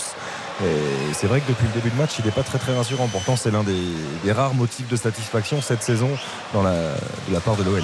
Et comme oui. d'habitude, heureusement qu'Anthony Lopez est, est là. Voilà. Ouais, donc euh, chaude alerte après effectivement cette, euh, ce- cette hésitation de, de Loukeba et le corner à suivre euh, en faveur de l'équipe toulousaine. Le ballon repris de la tête par Rouault. Euh, C'était compliqué à reprendre et ça file directement sortie de, de but et, et donc une occasion de part et d'autre euh, dans cette rencontre avec cette frappe de, de Cherki tout à l'heure et puis le et puis là, c'est Dalinga qui a buté sur Anthony euh, Lopez, qui a pu euh, effectivement assurer l'essentiel, euh, c'est-à-dire en corner qui n'a rien donné en faveur des Toulousains. C'est plaisant en tout cas pour l'instant. Ces, ces cinq premières minutes, six premières minutes de ce Toulouse-Lyon, on pouvait s'attendre à un match assez ouvert. Spearings dans la surface de réparation, le centre de Spearings, il est contré par Lyonnais, c'est pas terminé avec Shaibi. Spearings de nouveau qui rentre et Dalinga qui reprend du pied droit. Une pichenette qui est passée nettement au-dessus de la cage d'Anthony Lopez. On sent les, deux défenses assez fébriles en ce début de rencontre, hein, que ce soit les, Toulousains tout à l'heure avec cette offrande de Van euh, pour euh, l'attaquant lyonnais pour euh, Cherki. Puis ce, ce- cette hésitation, on le rappelle, donc de, de Loukeba, effectivement, devant Dalinga après euh, maintenant 6 minutes, bientôt 7 minutes de jeu, toujours 0-0 dans ce stadium qui est pratiquement plein. 30 000 spectateurs ce soir. Long dégagement d'Anthony euh, Lopez euh, dans le, à hauteur de la ligne médiane. Le ballon qui est contré par un Toulousain. Ballon qui reste en l'air. Euh, Quelqu'un va peut-être euh, réussir à le poser au sol. C'est un petit peu compliqué. Attention à, à Loukeba qui euh, finalement redonne ce ballon derrière lui sur euh, Anthony euh, Lopez. On est euh, dans le camp lyonnais. Le bon pressing là à Toulousain devant Le Penant qui arrive à s'en sortir en deux temps. Mais cette fois-ci, interception de la part de Van Den Boomen qui va essayer de s'échapper sur le côté droit malgré la défense du jeune lyonnais. Il est passé Van Den Boomen. Le centre de Van Den Boomen. Il n'y a personne. Au camp toulousain, il était beaucoup trop long alors qu'il y avait Dalinga dans, dans l'axe. Ce ballon qui est même sorti, qui est passé derrière le but d'Anthony Lopez. Euh, sur ce centre de Van Den Boomen. Mais tu vois, ce qui me plaît, c'est qu'au départ, donc le Penant arrive bien à ressortir le ballon et puis finalement, il le perd et il ne lâche pas Il ne lâche pas Van Den Bomen. Ouais. Après, combien il y a de joueurs qui, lorsqu'ils perdent le ballon, font semblant de faire euh, hein, ouais. le petit effort pour dire oh ben, j'y suis allé. Non, non, lui jusqu'au bout et finalement il a forcé à, à faire un, un centre qui n'était pas euh, ajusté pour un, un partenaire. Ouais, euh, c'est sûr, important. un centre qui était un petit peu compliqué effectivement parce qu'il y avait cette présence de, de Le Penant. La touche pour Van Den Boomen qui va éviter la sortie. Ce sera en corner. Est-ce que le ballon était déjà sorti? Non, finalement, corner. Alors que c'est euh, Lovren qui vient protester sur ce tacle glissé. Il a pensé que le ballon était déjà sorti, euh, que c'est le Toulousain qui l'avait touché juste au moment où il avait franchi la ligne de but. Pas du tout, c'est Lovren qui l'a poussé. Et deuxième corner de la soirée en faveur des Toulousains qui va être frappé cette fois-ci de la droite vers la gauche des Toulousains poussés par leur euh, cop euh, immense. On n'a pas l'habitude à Toulouse. Vous savez, c'est vraiment la première année. euh, il y a 13 400 abonnés, ce qui est un record du côté du TFC. C'est parti. Van Den Boomen, premier poteau, c'est mal tiré, mal frappé. Et ballon qui est repoussé de la tête. Patrick, Oui. vous, vous allez nous le confirmer, mais il y a, il y a une banderole du côté du, du parcage visiteur des supporters de l'Olympique lyonnais, euh, du président aux joueurs, tous coupables, hein, c'est ça Euh, Je viens de la découvrir au moment où vous m'en parlez. Effectivement, je ne l'avais pas vu euh, du président aux joueurs euh, tous coupables, des, des, euh, des supporters lyonnais d'ailleurs qui ne sont pas très très nombreux ce soir et qui pour l'instant font la grève des encouragements. On ne les entend absolument pas. C'est vrai, dans ce stadium, cette banderole du président aux joueurs tous coupables. Attention encore au Toulousain, Abloukal qui a glissé sur cette pelouse alors que c'est pas terminé. Jean Rowe, le centre de Jean Rowe, intervention. Belle anticipation de la part d'Anthony Lopez qui fait un bon début de rencontre et qui rassure un petit peu sa défense assez insécure en ce début de match. 0-0 après maintenant 9 minutes. Euh, attention, Maxime Dupé qui est sorti très loin de sa surface de réparation pour pousser ce ballon directement en touche. Il y a eu 5 minutes euh, les premières hésitantes de la part des, Toulousains qui se sont bien repris face à cette, cette, euh, défense lyonnaise, encore une fois, je le répète, qui, qui paraissait fragile en ce début de, rencontre. Là, le pressing un petit peu reculé euh, du côté euh, toulousain. Ils vont pouvoir euh, s'organiser avec Tolisso dans le rond central qui glisse sur sa droite pour Lovren, euh, Lovren de nouveau. Et on reste encore dans le camp lyonnais. On cherche une solution. Pas beaucoup d'appels devant de la part de cette équipe euh, lyonnaise. Et cette fois-ci, ça a basculé sur le côté gauche. On attend patiemment les Lyonnais euh, du côté toulousain avec euh, Jean Roux qui avait fait un très très bon match. Le euh, franco-australien titulaire pour la, pour la deuxième fois euh, cette saison. Euh, lui qui n'était même pas dans le groupe il y a quelques semaines et qui effectue un retour fracassant. Il faut dire qu'il a été blessé pendant euh, plusieurs semaines. Allez, Lyonnais cette fois-ci avec euh, Cherki qui a tenté une, une talonnade. Finalement, c'est perdu par les Lyonnais. Van Den Boomen dans la surface de réparation. On essaie de remonter euh, euh, ce ballon proprement, mais on est pressé par les Lyonnais et on le perd. Attention, il faudrait revenir défendre la Dalinga. On est à une trentaine de mètres du but euh, toulousain et finalement les Lyonnais n'en profitent pas pour de nouveau faire un petit peu la, la passe à 10 mais pour l'instant tout cela se montre assez inefficace alors que je le répète il ne pleut plus euh, et que c'est parfait pour rejouer les conditions sont parfaites pour jouer au football ce soir. Température un tout petit peu fraîche.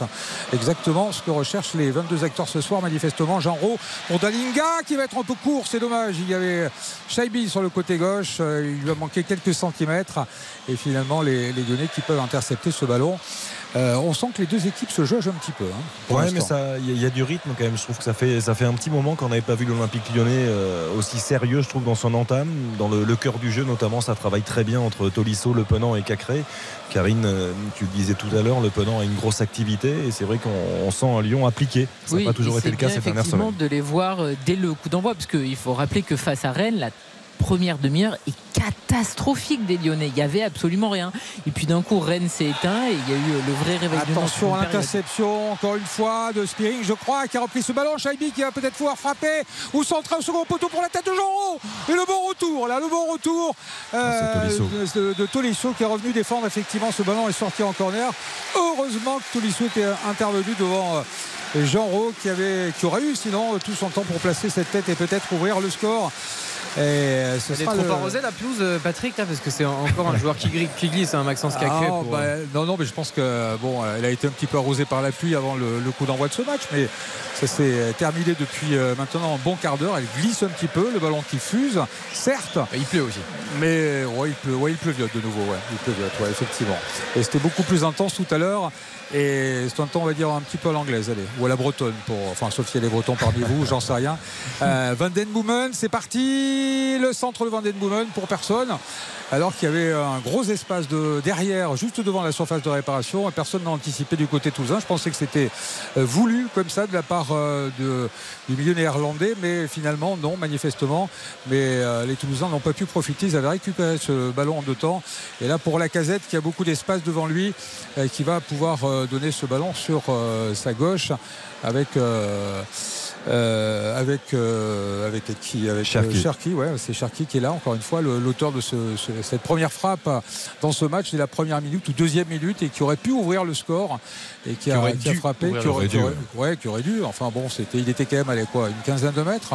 Ouais, mais c'est il pas peut- si loin que ça mais enfin bon. Ce qu'a dit Karine, et elle a complètement raison, c'est que il a le temps de contrôler, il a le temps d'avancer, il, il a beaucoup de latitude autour de lui pour faire mieux. alors on va dire qu'il a été surpris hein. bon je sais pas mais, mais, euh, les quelques Tu es bien gentil. oui bah voilà je préfère être gentil avec les vrai. joueurs non mais bon C'est le début de Euh, match, tu es encore euh, très euh, conciliant. Oui, non, mais Cherki a le temps de se rattraper en tous les cas. Et puis, euh, euh, d'autant qu'il sort de quelques matchs euh, assez, assez convaincants, assez, euh, assez sympathiques. Euh, non, bon, pas les derniers peut-être. Oui, non. le- bon, Il y, a voilà. eu, il y a eu un moment où c'était un peu enthousiasmant, où il enchaînait des titularisations, il était euh, décisif aussi à la passe et au but.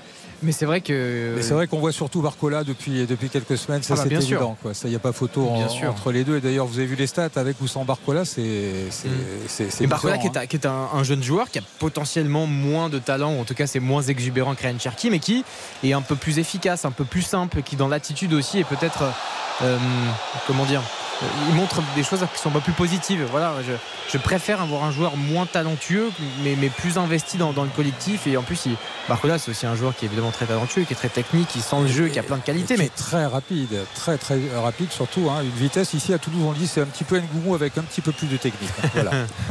Et c'est une absence qui compte ce soir. hein. Ah oui. Blanc, on a, rappelé- on a parlé parce qu'effectivement il avait pris un jaune contre euh, le PSG, donc il est euh, suspendu ce soir. Vous, vous, vous imaginez quand même comment le, le- le football va vite. C'est-à-dire qu'on- On a parlé de Cherki qui a enchaîné les bonnes performances. En fait, il a fait deux bons matchs. c'est ça.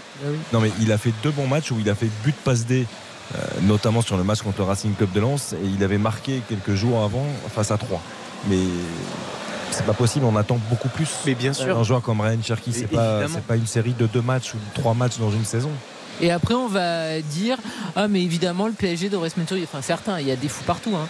mais euh, les matchs où il fallait qu'il soit au rendez-vous qu'on- comme Nantes euh, par exemple bah, il est passé à travers c'est pas le seul mais effectivement on en fait beaucoup trop pour euh, un bilan qui est très insuffisant Et Barcola, je regardais, c'est 5 invaincus euh, avec lui en championnat. hein, Ouais. euh, Barcola. 5 victoires et 4 nuls. euh, bon, on verra si ça joue ce soir. euh, c'est pas impossible, hein, en tous les cas. Effectivement, la, la pluie a redoublé depuis, euh, depuis 3 minutes maintenant. est revenue sur la pelouse du stadium. Enfin, à mon avis, il faut qu'il en tombe beaucoup avant que la pelouse se dégrade véritablement, même si, forcément, elle va être un petit peu glissante. Mais rien de très très grave parce qu'elle est parfaite cette pelouse du, du TFC. Elle est Lyon qui a encore le ballon avec euh, le Penant. euh, c'est parti sur le côté droit avec un centre euh, à venir. euh, voilà qui est fait. Enrique pour une tête toulousaine. Et c'est vrai que Roux a été poussé par la casette, effectivement, poussé dans le dos.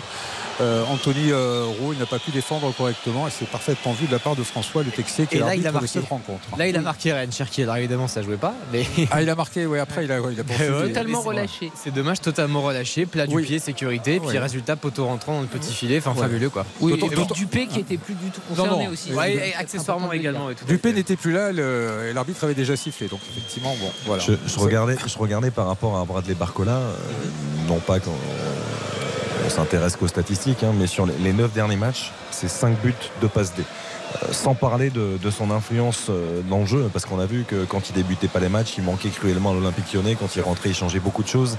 C'est effectivement, comme l'a dit Baptiste, un joueur, euh, Karine, beaucoup plus investi, euh, notamment dans, les tâches défensives, et beaucoup plus performant et régulier, euh, avec le peu d'expérience qu'il a en Ligue 1. Oui, oui, après dans tous les cas, il faut surtout pas en faire trop parce que Non. le mal aussi de Cherki, c'est le mal lyonnais. C'est-à-dire que dès qu'il y a un lyonnais qui sort, on en a fait des tonnes. Et on peut le faire à peu près pour tous les joueurs offensifs de Lyon qui sont sortis ces dernières années. À chaque fois, c'était le nouveau Benzema, le nouveau je sais pas quoi.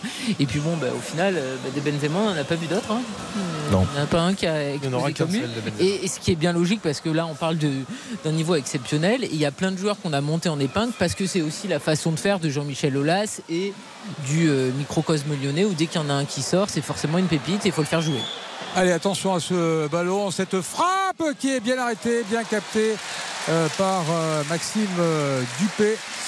Euh, sous la pluie euh, qui, qui nous donne une espèce de petit brouillard là du côté du enfin de l'endroit où on se trouve euh, ça se voit sans doute pas à la télévision mais euh, On voit, on voit que ça tombe. à, la radio effectivement c'est un peu compliqué j'ai pas vu le, le frappeur je sais, je sais pas si c'est Tolisso qui s'était avancé Cabanzi pour les Toulousains ça va très vite d'un C'était but à l'autre Jeffinho. Jeffinho bon voilà et cette fois-ci le centre à venir d'Abouklal je sais pas ce qu'il a voulu faire parce que pourtant il a levé la tête avant il n'y avait absolument personne et ballon récupéré par euh, Koumbedi sur le sur le côté droit qui revient sur son capitaine euh, Lovren. Ça tombe fort, là, Patrick. hein. Ouais, ouais, ouais, ça tombe assez fort, mais euh, bon, c'est pas, c'est pas une pluie d'orage, mais il pleut bien.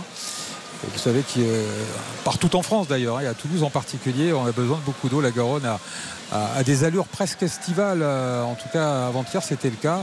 Euh, carrément le, le- le cours dans dans, le mois de juillet hein, ici pour, euh, pour les Garonnes. Ce bon ballon devant pour euh, personne finalement, ce sera directement une touche juste à côté du poteau de corner en faveur des, des Toulousains. Après, euh, allez, 10 bonnes premières minutes, je trouve que le jeu a un petit peu baissé d'intensité. Il y avait une position de hors-jeu de toute façon qui va permettre aux Toulousains de se dégager par l'intermédiaire de son, non pas son capitaine, Anthony Rouault. Non, c'est Van Boomen qui va tout près de ce ballon. On est dans le camp euh, toulousain, on cherche une euh, solution devant. Et il y a effectivement euh, Dalinga, Bouklal qu'on a vu sur deux trois accélérations mais qui, qui perd beaucoup de ballons malgré tout. Bon, ce soir en tout cas pour l'instant et qui tente beaucoup aussi. Euh, Et ça c'est déjà bien. Dalinga qui va récupérer ce ballon de la tête. Euh, Personne dans l'axe si ce n'est euh, Lovren. Lovren sur son côté gauche pour Cherki. Cherki qui oh, il a tenté de. Il a voulu Shaibi mettre sa main. Heureusement qu'il ne l'a pas fait parce que là il y aurait eu à mon avis un carton. C'était assuré et ça profite à, l'équipe lyonnaise là-bas sur le côté droit avec une tentative de, de, de qui finalement ne donnera rien du tout et ce ballon qui revient sur euh, la poitrine de Danliga c'est bien joué pour euh, c'était à destination de Van Gomen euh, un geste un petit peu haut qui n'est pas sanctionné du tout par l'arbitre.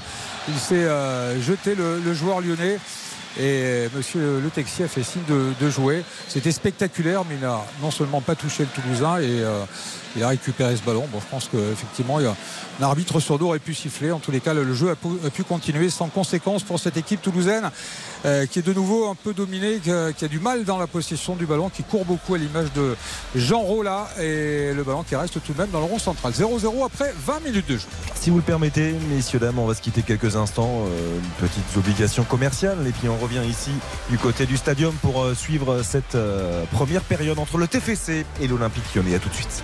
RTL. RTL Foot. Xavier Domergue.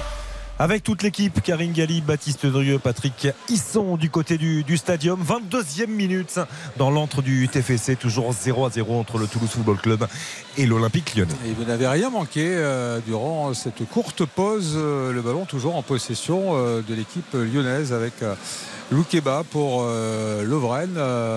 Ça devient presque un petit peu insipide sur le côté droit là- là-bas pour Koumbedi qui va chercher euh, devant lui euh, qui arrive à garder le qui conserve ce ballon et qui s'enfonce euh, l'attaquant euh, lyonnais.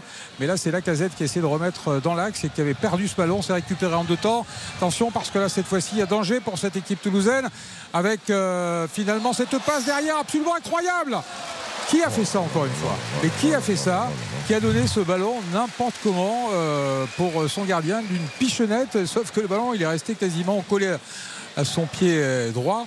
Et euh, Je sais pas ce qui lui passe par la tête là. C'est euh, mais encore Van Den Boomen euh, Non, Non, je crois pas. Non, c'est pas lui. Non. Allez, ça va très très vite. Ouverture à destination de Shaibi. Shaibi dans l'axe. Il y a Delinga, les Lyonnais qui ont pu revenir en, en défense et le ballon qui va être euh, perdu, non finalement récupéré par Spearings euh, euh, pour, le, pour le TFC avec Anthony Roux. Je crois que c'est Anthony hein, qui, qui a, qui a fait cette. Non, c'était cette- Shaibi. C'était Shaibi. Non, non, c'était Shaibi C'est qui était Shaibi. revenu euh, dans. D'accord. C'est avait incompréhensible. permuté avec Abouklal. C'est Exactement, oui. Ah C'est ouais. incompréhensible de faire ce geste-là. Et euh, vous, nous- vous aurez aussi remarqué que c'est Ryan Cherki qui, euh, qui gâche encore une fois cette occasion pour l'Olympique lyonnais en faisant ce plat du pied complètement sur le gardien en plein milieu. C'est dommage. Ouais. Dommage, mais enfin deux, deux occasions lyonnaises sur deux énormes bourdes euh, de cette équipe toulousaine. Ouais, mais c'est à eux d'en profiter aussi. Oui. C'est Ah pareil, ouais, c'est que quand en plus tu fais une saison très moyenne, tu es quand même encore dans le coup euh, de manière assez euh, miraculeuse, je trouve, pour aller chercher une place européenne, même si certains diront que ça n'est que l'Europa League Conférence. Euh, il faut les mettre. Il laisse jouer Monsieur Le Texier. hein. Bon, moi, moi j'aime bien cet arbitrage. Les Toulousains peut-être un petit peu moins parce que là il y avait la casette euh, qui a pris à l'épaule. euh, C'était un petit peu plus qu'à l'épaule à mon avis. Euh, Rouault et les Toulousains ont perdu le ballon, mais ils n'en ont pas profité les Lyonnais. Alors que euh, s'ils étaient un petit peu plus incisifs, il y avait un peu plus de vitesse devant, euh, ils pourraient peut-être s'en sortir. Cherki euh, qui navigue à hauteur de la surface de réparation, il tente un 1-2, il va perdre le ballon. Les Toulousains ont du mal à s'en sortir. Allez, c'est reparti avec Shaibi sur le côté gauche, poussé par le public du, du stadium. Il n'y a pas beaucoup de partenaires. Il est passé entre les deux Lyonnais et il y aura une faute sur cette action solitaire de Shaibi. Sur- C'est Shaibi sur le côté gauche ou Soiseau qui avait. C'est bien Shaibi. Euh, et carton jaune à destination euh, d'un Lyonnais pour avoir stoppé régulièrement Shaibi qui s'enfonçait dans qui Ouais, s'enfonçait dans l'axe. C'est- C'est Abouklal qui était parti. Alors, c'est vrai qu'il a, il change de position euh, très souvent entre Abouklal d'un côté et, euh, et Shaibi.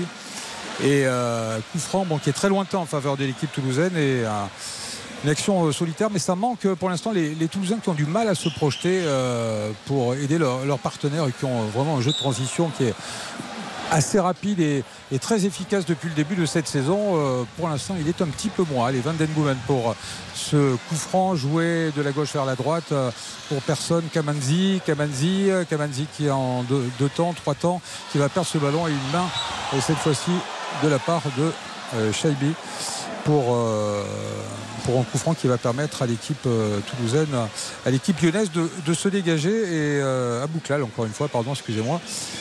C'est vrai que les deux hommes euh, permutent très très souvent et les Lyonnais qui vont repartir euh, 25 minutes de jeu dans un match bon il y avait un petit peu de vitesse au départ euh, mais qui devient un petit peu plus tristounette, un peu comme le temps. Il faudrait euh, peut-être un but euh, pour décompter complètement cette rencontre. En fait, il y a- il y, a- il y a de bonnes intentions, mais ça manque de justesse technique. Il y a énormément de déchets, il y a Beaucoup énormément de pertes de balles. Oh, et- bah, Cherki encore il n'y a aucune équipe qui arrive à tenir le ballon. En fait, c'est euh, très souvent rendu à l'adversaire. Oh, ce bon ballon, attention pour Abouklal. Oh, malheureusement, il se l'a amené sur la droite alors qu'il aurait pu frapper. La première, le premier contrôle n'était pas bon de la part de l'attaquant marocain du, du TFC. Est de, reculer. C'est reparti. Les, Toulousains qui sont à 30 mètres maintenant avec euh, Spearings, avec Van Den Boomen. Toujours sur le côté droit, long, la tentative de, centre de Van Den Boomen qui est contraire, remise en jeu en touche en faveur du, du TFC. Mais là, Abouklal avait une belle opportunité. Il a manqué son premier contrôle, euh, malheureusement pour les Toulousains. Alors qu'encore une fois, les Lyonnais réclament une faute, mais Monsieur le Taxi fait signe de jouer. Et euh, le TFC toujours à hauteur de la surface de réparation. Kamanzi qui va, va peut-être pouvoir euh, frapper. Non, finalement, c'est Van Den Boomen qui est venu l'aider. Le centre de Van Den Boomen pour euh, personne. Un défenseur lyonnais, la casette qui a un pied un petit peu haut encore une fois et ça joue toujours. Attention parce qu'il est bon ce contre. C'est un 3 contre 2 avec la casette sur le côté droit. Il a peut-être Cherki là-bas à gauche il va il revient sur son pied gauche il perd ce ballon la casette. Alors qu'au départ si ça joue vite au départ s'il s'en joue euh, euh, à gauche ou à droite ça peut aller euh, au fond ou ça peut aller très loin en tous les cas pour l'équipe lyonnaise. Et ensuite la défense est venue refermer venue se replier. Il n'est pas bien donné le ballon à la casette. Je pense, qu'il doit le mettre à gauche en plus. Exactement. Et ils sont côté droit, tout le monde s'attend à ce qu'il décale Alexandre Lacazette. Du coup, il faut aller vraiment chercher côté gauche. C'est Cherki qui avait beaucoup plus de- d'espace. Et juste avant, il faut vous rappeler que Van de Boomen a fait une touche qui a été interceptée par la poitrine de Aaron Cherki. Mais quand, quand- quand on parle d'erreurs C'est- techniques, Ah oui, ça euh, en fait partie, il, en, sûr. il en est le symbole un peu, Van Den Boomen, qui, qui est d'une justesse habituellement sur les phases arrêtées. Là, on a vu des coups francs qui n'arrivaient nulle part. C'est quand même très, très Il surprenant. n'est pas très bien dans son Ah match. oui, hein. le- la première action a donné peut-être le tempo. J'espère qu'il va se ressaisir euh, pour les Toulousains. En revanche, il y en a un côté, côté lyonnais, il y a peut-être un peu de déchets. Et je trouve qu'il se passe quelque chose dès qu'il touche le ballon, c'est Jeffinho. Effectivement, même si là, pour le coup, il fallait euh, évidemment être plus juste, parce que comme tu le dis, euh, as tendance à le donner à la casette, ce qui est normal, c'est ton meilleur buteur, etc. Mais il était quand même bien pris par deux Toulousains et en plus, il lui a pas très bien donné le ballon. Mais effectivement, il s'est très vite projeté. C'était une occasion qui pouvait euh, aller mettre en difficulté du P. Non, je vais être euh, moins gentil, mais c'est pour plaisanter. Il a vu qu'il y avait Cherki côté gauche, donc c'est pour ça. Peut-être. Non, non, non, non, mais c'est une tentative d'humour. Il n'y a pas de souci. Non, mais c'est peut-être vrai. Hein. Ah, on sait jamais. En tout cas, sachez que ça arrive souvent dans le football professionnel. Il y a des joueurs à qui on ne pas donner de ballon, mais bon, je pense pas que ce soit le cas avec. Non, après, quand tu as ton capitaine meilleur Ah buteur ou Cherki, bon, tu peux comprendre aussi que tu te dises, je vais faire plutôt euh, l'option euh, la casette. L'option la casette, effectivement. Moi, sur Jeffinho, je reste quand même assez dubitatif. Alors, je, je comprends que effectivement, il est, il est plutôt présent. Il, mais, mais je Non, mais il se pas passe quelque chose quand il touche le ballon. Oui, oui, disons qu'il court vers le but, quoi. Mais je, je vois pas. euh, Il n'y a pas une qualité comme ça qui me saute aux yeux de, de, de- de joueur absolu. Je- J'ai encore du mal. Alors, il est arrivé euh, il n'y a pas très longtemps. Il doit, il doit s'adapter. C'est un, joueur brésilien. Parfois, c'est compliqué d'arriver aussi en Ligue 1, bien sûr. Donc, euh, Non, mais il a été incisif sur ses deux premières actions. Euh, la première solitaire où il a percé plein champ, ça s'est mal terminé. La première fois, la seconde aussi, ce ballon donné à la casette, effectivement, Cherki ça aurait été sans doute mieux. C'était vraiment 3 contre 2 hein, dans, le, dans le bon tempo. Le, le- le ballon aurait pu euh, vraiment faire mouche euh, pour les, pour les Lyonnais s'il l'avait parfaitement euh, joué. Allez, ballon pour le TFC, la demi-heure de jeu dans quelques secondes. Maintenant, toujours 0 à 0 entre euh, des Toulousains assez sereins dans leur championnat des Lyonnais euh, qui devraient l'être un petit peu plus, qui restent sur deux victoires convaincantes en, en championnat et qui ont encore une possibilité d'aller accrocher peut-être la cinquième place. Il n'y a que quoi 5 points, 5 points de- d'écart, c'est ça, avec, euh, avec l'équipe lilloise. Bon, euh, entre les deux, il y a aussi Rennes. Enfin bon, bref, c'est c'est pas simple pour, Ouais, pour mais les ils Lyonnais. ont, ils ont encore un coup à jouer malgré tout. Ouais, c'est encore possible. hein, donc, il y, a, il y a euh, encore beaucoup de matchs. hein. Après celui-là, je crois qu'il reste 7 matchs. C'est absolument énorme. Et c'est vrai que Lyon, euh, j'ai l'impression qu'on a ce débat là toutes les semaines où c'est vrai qu'on disait euh, l'Europe c'est terminé. En fait, c'est jamais terminé jusqu'à la 38e journée. Là, imaginez, ils peuvent passer devant le stade rennais, ce qui paraissait quelque chose Bon d'absurde. ballon pour Kamanzi qui va pouvoir centrer. Un premier poteau à Bouclal qui laisse passer, qui a laissé filer. De toute façon, ce ballon était mal donné. Il avait du champ, il aurait pu peut-être euh, pousser encore un petit peu plus son action, le latéral euh, droit de cette équipe euh, toulousaine, lui qui remplace Dessler ce soir et qui repère ce ballon, mais c'est pas beaucoup mieux. Delinga Oh, Delinga qui se jetait devant Anthony Lopez, qui a été beaucoup plus prompt, qui fait un bon match, hein, le, le gardien lyonnais. En ce début de rencontre, c'est pas facile avec ce ballon qui fuse, ce ballon qui glisse. Et, euh, la défense lyonnaise qui est vraiment à la rue, me, me semble-t-il, hein, parce que il y a il pas est- mal. C'est dommage, je trouve, que tous les centres ne soient pas justes parce qu'à chaque fois qu'il y a un ballon en profondeur. Spirix La frappe de Spirix et l'arrêt encore une fois d'Anthony Lopez. Ce ballon qui finit au ras du poteau. En fait, ils Nouveau ont- corner en faveur des Toulousains. En fait, ils ont beaucoup trop de temps. Les, les Toulousains, les Lyonnais, c'est ce que disait euh, Lovren hein, il y a quelques instants. Ils sont trop loin, les Lyonnais. Il faut qu'ils sortent un peu plus. Là, là, Spearings, il a tout le temps d'armer et de prendre sa, sa chance de loin. Euh, sur les centres, c'est un petit peu la même chose. Ils sont beaucoup trop loin du porteur. Quand je disais qu'il fallait corriger ces débuts de match assez catastrophiques au niveau de l'intensité des Lyonnais, euh, franchement, ils ne le montrent pas vraiment ce soir. hein. Euh, bon, allez, corner euh, pour de la droite vers la gauche. Van Den Boomen, ce sera un petit peu court euh, qui était là. C'était Anthony Rowe qui a, qui a essayé de récupérer ce ballon. Et sur cette frappe, c'est un nouveau corner en faveur des Toulousains. Voilà, frappe qui est passée très nettement au-dessus. C'est le quatrième ou cinquième corner en faveur du, du TFC. Euh, ça commence à être un petit peu inquiétant pour euh, cette formation lyonnaise. D'autant que les, premiers corners ont été vraiment mal donnés par Van Den. Le précédent était pas trop mal. Et celui-là, c'est pour la tête de Kamanzi ou de Costa qui était au premier poteau qui a essayé de récupérer ce ballon, mais c'était difficile. Et là, ils s'en sortent bien avec ce joli tacle glissé de la part des Lyonnais. Attention là, parce que c'est Jeffinho qui va peut-être euh, essayer d'y aller euh, tout seul. Euh, Ro qui a réussi à revenir devant Soiseau. Et il y a peut-être une faute, il y a un penalty. Et il y a penalty sifflé par monsieur le Texier. Pour cette faute, euh, il, était, euh, il était entre Soiseau et. Et, et Anthony Rowe ou, ou qui était revenu et euh, bon il va, il là, le, le geste de Jeffinho, alors il y a faute, mais il est, il est exceptionnel. Moi j'ai l'impression, non, c'est bien dans la phase de réparation pour le coup la faute, mais il fait cette espèce de petit râteau de Jeffinho entre les, les- les deux joueurs. Après, il Euh, glisse. hein. Il glisse, non il, il perd ses appuis, hein, je trouve. Oui, effectivement. Je- il y a- il y a pas faute, ouais. Non, mais il y a, il y a peut-être un, un contact, mais je ne sais pas ce que vous en pensez. Non, il est un peu retenu quand même. Ah, il, il le touche, ouais. Alors, moi, j'ai pas d'image, toujours pas de retour, toujours pas de moniteur ici euh, au stadium. Euh, tout de même un, un petit écran de. C'est Soiseau, c'est Soiseau qui le, qui le touche. Il le retient un légèrement. Parce qu'il me semblait qu'il perdait ses appuis, euh, Jeffinho. Mais ce qui n'enlève en rien l'inspiration et, et le geste qui est, qui est vraiment beau de la part du Brésilien. Ouais, ouais, non, il y a une petite faute, hein, parce que euh, après, il bouge pas vraiment ses jambes, et je trouve que Jeffinho va un petit peu s'empaler sur Soiseau, et qui fait un geste malgré tout, qui plie un petit peu son genou. Et euh, bon, allez, c'est Alexandre Lacazette qui va, qui va essayer de transformer ce penalty en, en faveur des euh, Lyonnais. Lacazette Bon, 19e devant but en Ligue 1. Maxime Dupé. C'est parti, Lacazette à contre-pied ou plein axe en tous les cas. Et ça fait 1-0 pour euh, l'Olympique euh, lyonnais sur ce penalty transformé parfaitement par Alexandre Lacazette alors que Lyon était plutôt en souffrance depuis quelques minutes euh, défensivement. Les Toulousains n'ont pas pu en, en profiter et c'est Lyon qui mène donc à 0 ici au stadium à, à 14 ou 13 minutes de, de la mi-temps. C'est bon, je ne sais pas si on peut dire que c'est bien payé, euh, mais ça reflète un- pas forcément une écrasante domination de cette équipe lyonnaise, c'est le moins qu'on puisse dire. Bah, disons qu'ils étaient un petit peu sous pression depuis quelques minutes. Ah ouais. ils, ils ont fait une Carrément. bonne entame. Maintenant, dans leur temps fort, ils ne sont pas parvenus à marquer. Ils marquent dans un moment où finalement c'est Toulouse qui se crée les meilleures situations. Oui, Toulouse doit regretter ce manque de justesse dans les centres parce qu'effectivement, ils ont eu beaucoup le ballon dans la surface euh, lyonnaise, mais ils ne mettaient pas assez en danger euh, Lopez, si ce n'est sur la frappe lointaine euh, précédemment. Mais Anthony Lacazette, encore une fois, parfaitement tiré. hein, ce penalty, contre-pied parfait. C'est son 19e but de la saison en Ligue 1. Il revient à hauteur de Kylian Mbappé. Et cinquième but sur penalty.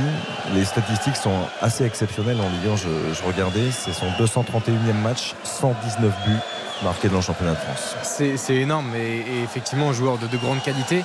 Il y avait une forme de certitude pour son, retour à Lyon, c'est-à-dire que euh, évidemment il y a plein de paramètres qui peuvent entrer dans la danse, mais c'est vrai que c'est un joueur qui est devenu tellement fiable, la casette, qui a une carrière formidable et on était presque sûr et presque unanime de, de se dire que oui, s'il revenait à Lyon, euh, il allait forcément marquer beaucoup de buts. En tout cas, c'est beau et pour, pour vous rappeler de ce qu'on disait, hein, là Lyon provisoirement est sixième de Ligue 1 euh, à deux points du LOSC qui, est- qui est cinquième. Donc c'est euh, une opération énorme. Du côté de Toulouse, il n'y a pas, il y a pas mort d'homme. hein. Tout va bien. 12e toujours Toulouse à 38 points avec néanmoins Montpellier qui est juste derrière avec, avec 37 points. Mais il y a déjà un, un beau matelas et un bon écart avec euh, notamment la 14e, 15e et, puis 16e place. Oui, il y a évidemment. 12 points d'avance sur le premier relégable, effectivement. C'est ce que je disais tout à l'heure, c'est assez important, même si on peut imaginer que Brest et Strasbourg ont- ont une bonne chance peut-être de s'imposer ce week-end. Euh, attention à cette tête encore à la reprise Il a été surpris Ah, C'est Alexandre Lacazette qui s'est retrouvé au second poteau. Il a été surpris par ce ballon. Et il est arrivé très très vite, il a juste posé sa tête et s'est passé au-dessus. Quelle occasion en tous les cas pour les Lyonnais qui auraient pu en l'espace d'une minute eh bien, marquer un second but euh, sur ce euh, corner venu de la droite. Le bon ballon de Van Den Boomen là-bas à destination euh, de Shaibi, talonnade de Shaibi pour Soiseau, le centre de Soiseau au second poteau. Van Den Boomen qui a essayé de reprendre de voler. Oh l'arrêt sur la ligne et c'est pas terminé. L'égalisation du DFC sur cette reprise d'Abouklal. Le TFC qui égalise avec au départ une reprise extraordinaire de Van Den Boomen. Un défenseur lyonnais qui saute sur sa ligne et qui vient surgir. C'est l'attaquant marocain du Toulouse Football Club.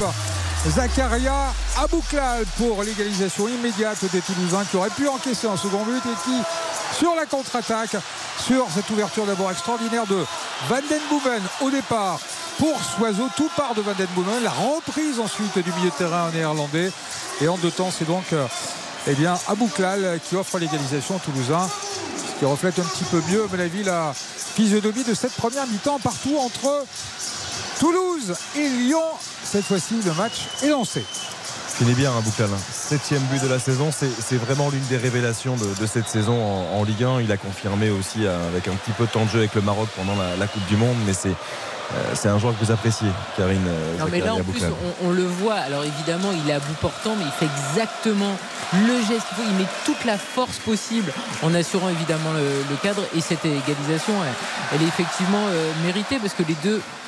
Oula, Oh là là, mais qu'est-ce que c'est fébrile encore derrière Qu'est-ce que c'est fébrile du côté lyonnais C'est Euh, sur la prise de balle, Karine aussi, où, il fait la différence à Boucal parce qu'il y a Cacré qui revient. Je Ouais. crois qu'il se fait complètement bouger physiquement. Et, et derrière, c'est vrai qu'on sent l'envie et c'est sûr qu'il il veut la mettre. Alors qu'à la base, quand même, le centre euh, est, est pas très facile, mais Van euh, Bomen la remet bien. Et puis finalement, les, les Toulousains peuvent euh, égaliser. Mais il a raison après. Vous savez que Lyon est quand même extrêmement friable derrière. C'est-à-dire qu'à chaque fois Ouais, qu'il y a une percée. hein. Oui, Toulouse oui. aussi. Et là, c'est vrai qu'on parlait des ambitions euh, potentiellement européennes de, de Lyon. À chaque fois qu'il y a une percée toulousaine, il y a le feu. Ça, ça doit lui faire bizarre, non, monsieur Le Texier, après la semaine qu'il a vécue, non? En Ligue de, de Real Chelsea cette semaine en Ligue des Champions. ah oui, Exactement. c'est- c'est- Vous trouvez que le niveau est différent? Bon, un petit peu, ouais. Oh, euh, trois fois rien.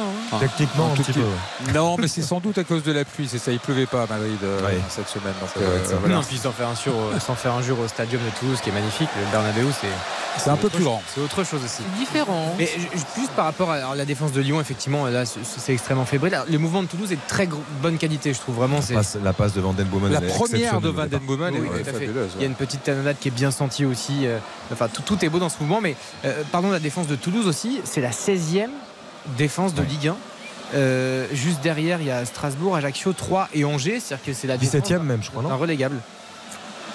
C'est 16e Alors, ou 17e, oui, ouais. tout à fait. Bien sûr, non, mais tout ça est une réalité. euh, Toulouse le sait. euh, et euh, bon, c'est peut-être l'une des explications. C'est pas uniquement euh, la qualité des, défenseurs toulousains ou même la qualité collective. C'est aussi le, jeu pratiqué par cette équipe toulousaine qui n'a jamais mis en place de catenaccio depuis le, début de cette saison. Euh, jamais euh, un 0-0 euh, voulu au départ d'une rencontre à l'extérieur contre qui que ce soit.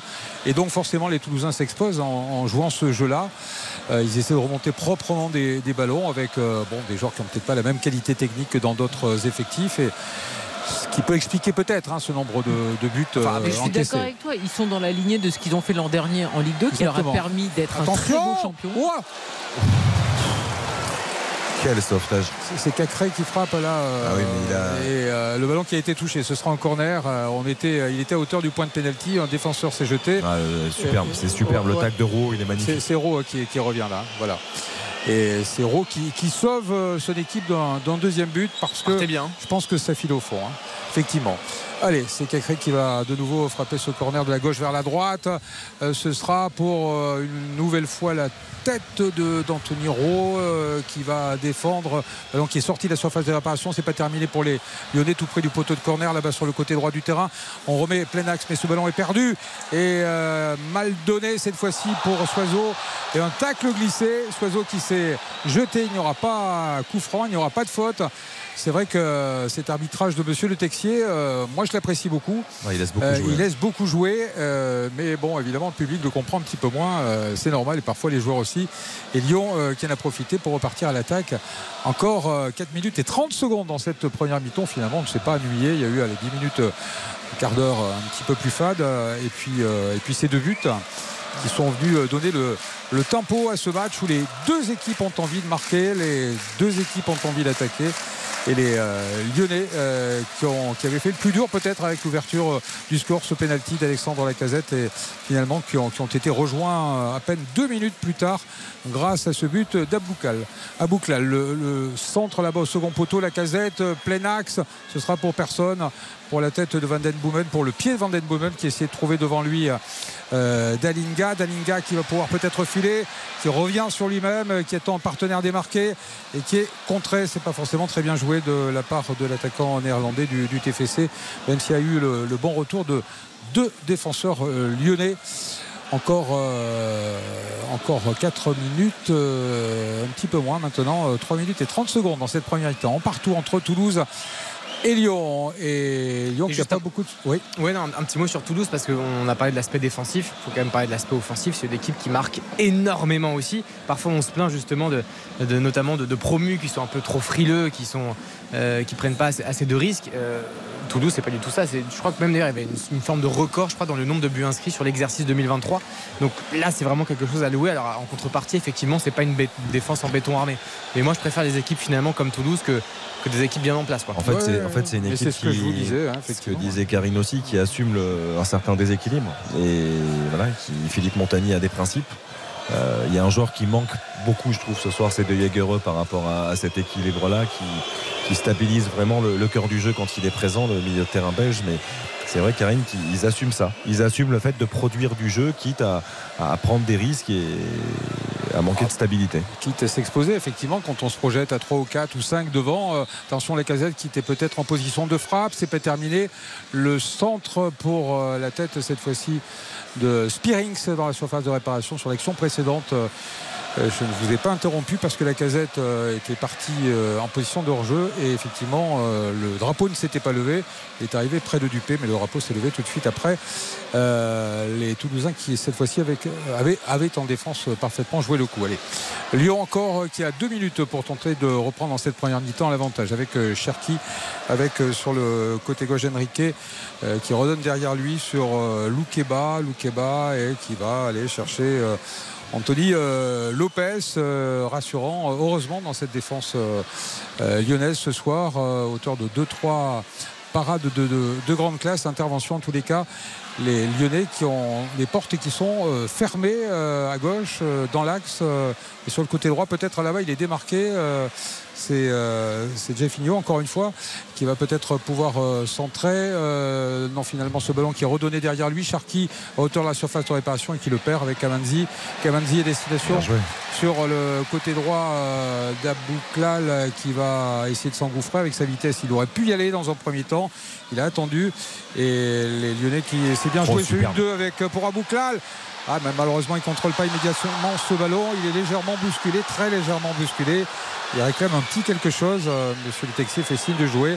Il y aura peut-être un recours euh, au VAR, je ne sais pas. Bon, ça, Non, ça, ça semblait pas évident. hein. Enfin, je pense qu'il a plus glissé qu'autre chose. Et malheureusement, encore une fois, sur cette belle remise, ce beau 1-2, il a manqué son premier contrôle, euh, l'attaquant marocain, et c'est ça qui l'a mis ensuite en difficulté. Ouais, C'était un super mouvement. hein. C'était un, un 1-2-3 vraiment qui était très très bien emmené sous les, les yeux d'un d'un ancien grand gardien, non qui, qui a dû apprécier ce moment, Fabien Barthez. Oui, on- là on parle du très très haut niveau. Mais alors là, je suis sidéré parce que j'imagine que c'est son fils à côté. Ah oui. Oui Euh, J'ai le bonheur de le croiser. mais Je crois que Patrick était là, c'était à- il vient souvent à Toulouse, Fabien. Et c'est vrai qu'on vous regardez le fils de Fabien Barthez, et alors c'est même avec des cheveux longs, quoi. Et un peu moins, mais c'est formidable. Et même la voix d'ailleurs, même la voix est pareille. Ah, c'est incroyable parce que là sur le plan, je me suis dit, mais attendez, là il y a eu doublon. Il parle pareil, euh, comme Fabien. D'accord. Ah oui, mais c'est exactement. Non, mais c'est extraordinaire.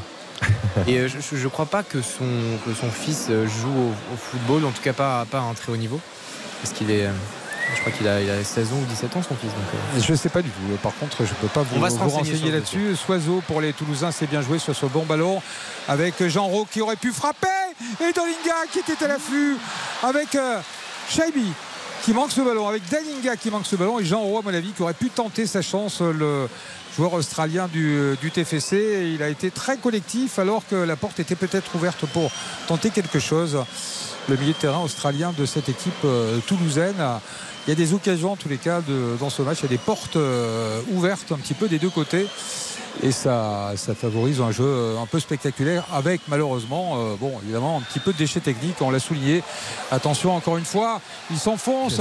Et il, euh, sur 30 ou 40 mètres, il a été déstabilisé. Monsieur le Texier qui n'a rien sifflé. Il aurait pu peut-être accorder un petit coup franc qui était assez loin. C'est pas terminé. Kabanzi, la casette, non, finalement, qu'il a devancé. Et le ballon qui est euh, arrêté parce que c'est la mi-temps, tout simplement. C'est la mi-temps de cette rencontre, sanctionnée par ce score de 1 partout avec l'ouverture du score euh, de la casette sur penalty euh, pour l'équipe lyonnaise et l'égalisation dans la foulée de la part d'Abouklal pour les Toulousains.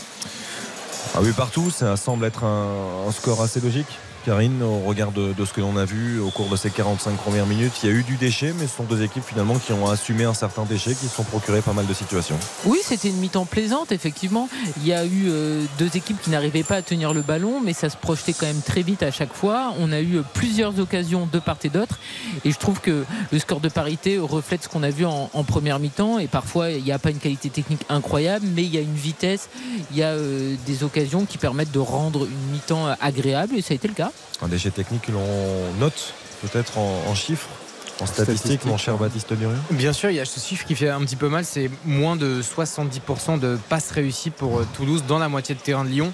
Euh, voilà, ce qui veut dire notamment sur l'aspect offensif, dans la construction des attaques, effectivement, ça manque grandement de précision. Pour le reste des stats, c'est Lyon qui a le ballon de manière assez significative, 63% de possession de balle. On aura 8 tirs, 3 cadrés pour Lyon, c'est presque pareil pour Toulouse, 8 tirs et 4 cadrés, ça fait un tir cadré de, Juste de une plus. petite info, je ne sais pas si vous avez l'image. euh, Je crois que c'est Geffinio qui se tient le le- le- l'avant-bras ou le coude euh, et qui semble souffrir et qui vient à l'instant seulement de sortir du terrain. Ouais, Oui, on la vu sur la dernière occasion. Ouais, ouais, où ouais. ça mais s'est refermé. je sais pas, il semblait assez inquiet et souffrir de, cette blessure. On verra ce que ça donnera en deuxième mi-temps, s'il revient sur la pelouse ou pas. Voilà. Et on a trois arrêts pour euh, Maxime Lopez, deux arrêts aussi du côté de, euh, de Maxime ou Anthony Maxime Ah, Dupé. j'ai dit Maxime Lopez, j'ai mixé les deux. Du côté Voilà, d'Anthony. Lopez et de, au côté de Maxime Dupé, on a deux parades. C'est des gardiens, euh, c'est des joueurs de foot. Des joueurs. ouais. Pardon. Après Maxime Lopez au but, je, je suis pas convaincu. Non, il est Non. peut-être, il manque de taille. peut-être. Un peu. ouais. Qu'on embrasse, qui était à Sassuolo toujours. euh, Sassuolo, bien Monsieur Lopez, ancien Marseillais et très bon milieu de terrain. Euh, donc voilà pour, pour les stats, il s'est passé quand même pas mal de choses. 5 corners euh, aussi de, de- de chaque côté. euh, beaucoup de choses en tout cas. Non, assez plaisant. Assez plaisant. Assez plaisant. Il y a, il y a des choses, il y a, il y a de la pluie, ça redouble d'intensité, cette pluie sur la pelouse du stadium. Et du Ouais, coup, on va- c'est pas le plus sympa, mais Non, mais bon, c'est- sur- surtout pour-. Mais c'est toujours Non. difficile de jouer dans ces conditions-là. Le ballon qui fuse beaucoup plus. On a vu la casette qui a eu la situation quand même de, de marquer le deuxième but, qui aurait pu changer beaucoup de choses sur Je une crois tête qu'il a été qui surpris fusé. sur cette tête. ouais. Ouais, parce qu'elle a fusé, ça s'est un peu Ouais. accéléré. Bon, on va noter ces 45 premières minutes. RTL Foot, La note. Et on va commencer par notre euh, Toulousain à nous qui est en train d'écouter Daft Punk tranquillement au stadium. Tranquille. Euh, Patrick, ils sont. Euh, ben, je vais mettre 6. Allez, un petit peu plus que la moyenne pour ces deux buts. Et pour, euh, malgré tout, ces, ces mouvements qui étaient plutôt sympas dans une ambiance aussi euh, sympathique. Très bien. Karine Exactement pareil, 6. J'ai apprécié cette première mi-temps. Les euh, joueurs, euh, je l'ai dit, hein, sont concernés, se projettent vite. Il y a euh, un déchet technique qui est réel, mais ça n'empêche que cette première mi-temps n'a pas été ennuyeuse. Et puis on a vu deux buts. Bien, 2-6, je trouve ça très bien. Baptiste, ça va descendre un peu ou pas? Non, je, je vais mettre un, un petit peu quand même. Je vais mettre un bon 5 sur 10, Ah, la moyenne. oui. Parce que le vendredi soir, des fois, c'est un peu du mal à démarrer. Là, on a un partout à la mi-temps. Euh, je, je vous donne juste quelques stats en plus que j'ai oublié de vous donner. Euh, sachez que c'est le septième but en 7 matchs d'Alexandre Lacazette face à Toulouse en Ligue 1. C'est clairement l'un de ses adversaires favoris. Un petit mot sur Abouklal également, qui est impliqué dans 10 buts en 19 matchs avec le TFC, toutes compétitions confondues en 2023. Joueur effectivement dont on a parlé et qui marche beaucoup. Et puis un petit mot également euh, de nouveau sur Lacazette. euh, qui euh, a dépassé Chiesa euh, dans le classement des meilleurs buteurs de l'histoire de l'Olympique lyonnais. La casette qui est dorénavant officiellement sur le podium avec devant Bernard Lac- Lacombe et puis en la première position évidemment Fleury Dinalo. Donc il rentre encore une fois un peu plus dans l'histoire de, de Lyon, Alexandre Lacazette qui a marqué sur penalty pour l'ouverture du score lyonnaise. Ah, C'est assez exceptionnel ce qu'il fait parce que euh, vous le disiez, il est, revenu comme une évidence à l'Olympique lyonnais euh, en, assumant ses, responsabilités, cette responsabilité offensive qui est, qui est si importante. C'est un petit peu moins le cas dans le cœur du jeu pour Corentin Tolisso qui est toujours un petit peu gêné euh, par, ses, par ses soucis physiques, mais un grand coup de chapeau effectivement à Alexandre Lacazette. On va pas écouter Alexandre Lacazette, mais on va écouter un autre lyonnais, euh, Henrik, qui joue peu, le latéral brésilien qui a été préféré ce soir à Nicolas Tagliafico. Henrik qui était au micro de nos confrères de Prime Video. On savait qu'il qu'il- qu'il allait ser un match très difficile. C'est une équipe jeune, c'est une équipe qui, qui j'aime des jeux, qui j'aime la balle. Et par contre, on a, on a fait un très bon pre- premier mi-temps. Et il faut écouter qu'est-ce que le coach il va dire pour nous. Ah oui, pour revenir plus fort et, et, et qu'on marque au deuxième mi-temps. C'est- C'est un jeu qui, qui va vite vers l'avant, qui, qu'il a la technique pour, pour faire euh, le jeu un contre un. Et c'est ça qu'on a besoin en ce moment-là. Ce qui est, ce qui est assez terrible avec ces, ces joueurs brésiliens, c'est qu'on on a le sentiment d'en entendre d'autres à chaque fois. Oui, qu'on les- on se disait, tiens, il y a, il y a du Sonny Anderson, il y a du Marquinhos dans Et il donne un petit peu de soleil en même temps quand il parle, c'est génial. Ah oui, avec on le en temps a qu'il fait besoin là. du Ouais, on en a besoin oh oui. ce soir. Là. Ouais. Non, non, c'est très appréciable. Un peu de Julinho aussi un peu. c'est- chantant. Ouais, non, c'est chantant ça. Ah, Oh, il, y a, il y a du bonheur, il y a de la vitesse, euh, il y a du plaisir, euh, il y a du Oh. foot. autre acteur il y a- qui a pas mal de ballons aussi. Euh, il s'agit de, de Fares Chaibi, l'international algérien, qui a, est à l'origine quelque part de cette égalisation toulousaine aussi, même s'il y a un bon décalage de Van Den Boomen. C'est lui qui a réussi cette superbe talonnade, la petite inspiration de Fares Chaibi, euh, toujours au micro de nos confrères de Prime Video. C'est un beau match, c'est un match ouvert. Il y a des actions de part et d'autre et, et on a su réagir rapidement après leur but. On est, on n'a pas baissé les bras, c'est ce qu'on a réussi à faire aussi beaucoup cette saison. Et il euh, faut revenir en deuxième mi-temps avec l'intention de gagner et d'en mettre encore plus. Et j'espère qu'on fera ça.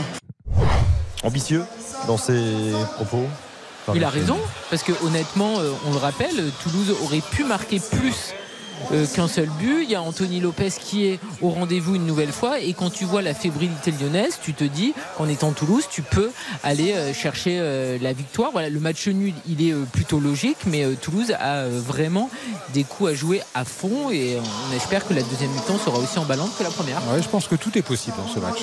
Tout est possible. Patrick, on vous laisse aller vous hydrater, vous reposer quelques minutes. on va marquer une courte pause, quelques, quelques secondes. Et avant de revenir au, au stadium, avant tout cela, il y aura également Aude Vernuccio avec euh, toute l'information. C'est dans quelques petites secondes. RTL Foot. RTL. Il est 21h54. L'information avec Aude Vernuccio. Bonsoir Aude. Bonsoir Xavier, bonsoir à tous. Des débordements à Rennes après la décision du Conseil constitutionnel de valider le départ à la retraite à 64 ans. L'entrée d'un poste de police a été incendiée ce soir ainsi que celle d'une église selon le ministre de l'Intérieur. Gérald Darmanin dénonce à l'instant des actes inacceptables commis par des casseurs déterminés à en découdre.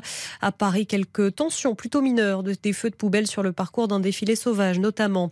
On le disait, le Conseil constitutionnel valide donc en grande partie cette réforme des retraites. Les sages ont dit oui au cœur du texte, le départ à 64 ans, mais ils rejettent six articles, parmi eux l'index senior et le CDI senior voulu par la droite. Les sages ont aussi rejeté la demande d'un référendum d'initiative partagée, le RIP, voulu par la gauche. Une nouvelle demande sera déposée. Après trois mois de mobilisation, colère des syndicats ce soir qui refusent d'ailleurs l'invitation d'échanger avec Emmanuel Macron. Le président avait proposé la date de mardi. Pas de discussion avant le 1er mai, répond ce soir l'intersyndicale. Sophie Binet de la CGT en appelle à la sagesse du chef de l'État. Conseil constitutionnel en a censuré six articles. la loi, elle sort encore plus déséquilibrée et violente qu'auparavant, avec euh, des hypocrisies centrales, puisqu'on fait croire qu'on pourrait travailler deux ans de plus jusqu'à 64 ans, et de l'autre côté, on n'impose aucune obligation de faire travailler des seniors, et on sait que les entreprises licencient à tour de bras les salariés de plus de 60 ans. Donc nous, nous avons un message, l'ensemble des organisations syndicales, nous appelons le président de la République à retrouver la sagesse, à faire preuve euh, d'écoute et à comprendre ce qui se passe dans le pays et à ne pas promulguer cette loi. Il doit tirer les leçons de la censure du Conseil constitutionnel et renvoyer la loi devant l'Assemblée nationale pour que les députés puissent délibérer sur ce projet de loi et puissent entendre la volonté populaire. Sophie Binet, secrétaire générale de la CGT, l'intersyndicale qui appelle à un raz-de-marée dans les rues le 1er mai. La réforme des retraites retoquée, elle sera promulguée dans les prochains jours, précise ce soir l'Elysée. La météo, le ciel sera encore chargé avec des averses demain sur une bonne moitié est du pays, sur la Normandie et la région parisienne. Plus à l'ouest, le temps sera ensoleillé. Attention au vent fort près du golfe du Lion jusqu'à 100 km h en rafale. Quelques pluies orageuses de la côte d'Azur à la Corse. Les température comptée de 3 à 8 degrés sur la moitié nord le matin, 7 à 13 au sud l'après-midi, comptée de 10 à 19 en moyenne. L'arrivée du Quintet Plus, il fallait jouer le 8, le 13, le 3, le 7 et le 16. Et puis les courses demain, elles ont lieu à Vincennes. Dominique Cordier vous conseille de jouer le 15, le 10, le 2, le 4, le 6, le 12, le 5 et sa dernière minute, c'est le 12, Esteban Giel. Esteban Giel. Est-ce que c'est validé par Karine Galli Je crois pas. Mais moi, je suis très déçue parce que j'attends Galilov depuis des mois et des mois, Aude, et ça n'arrive jamais. Je suis quand même très déçue. Je vais passer un petit coup de fil à Dominique Cordier. il faut se renseigner sur vraiment euh, ce cheval de talent. Bon, pour tout vous dire, euh, Charlie Millepied m'a dit qu'il y avait quand même pas de chance qu'il gagne un groupe 1 ou quoi que ce soit, mais on ne sait jamais, il peut être au moins placé. Merci beaucoup en tout cas. On vous retrouve à 23h. À très vite.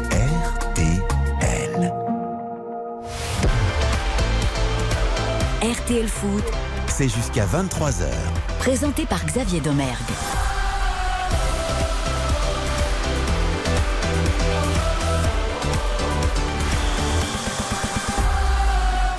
Un immense plaisir de vous retrouver aux côtés de Karine Galli et Baptiste Durieux. Un plaisir également d'échanger au sujet de- des canassons. C'est toujours qu'un moment Enfin, dites donc, particulier. on dit pas des canassons.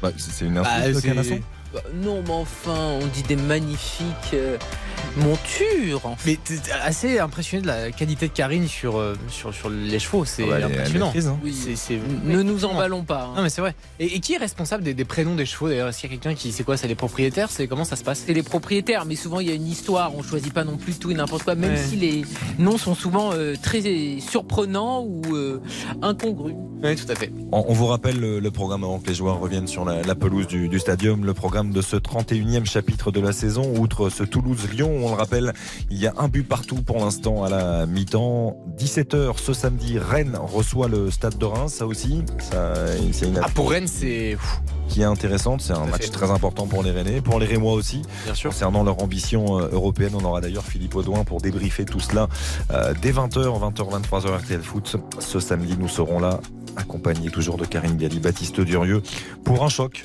Le sommet, on peut le dire, de cette Oh. 31e journée entre le Paris Saint-Germain et le Racing Club de Lens. Celui-ci, il fait bien sûr saliver d'avance. Et puis dimanche, dès 13h, Lille, Montpellier, le multiplex de 15h avec Brest, Nice, Clermont, Angers, Auxerre, Nantes qui aura aussi son, importance, un match capital dans la lutte pour le maintien. Strasbourg, AC Ajaccio, c'est également le cas à 17h05, Monaco, Lorient. Et puis pour clôturer cette 31e journée, l'Olympique de Marseille reçoit l'Estac. Des Marseillais qui, on le rappelle, restent sur une série assez terrible à domicile. 5 matchs sans le moindre succès au Vélodrome. Ça commence un petit peu à gronder du côté de Marseille. Oui, oui, non, mais là, clairement, en fait, il faut gagner face à 3. On le sait, 3 est en grande difficulté. Ils sont aux portes d'un retour en Ligue 2.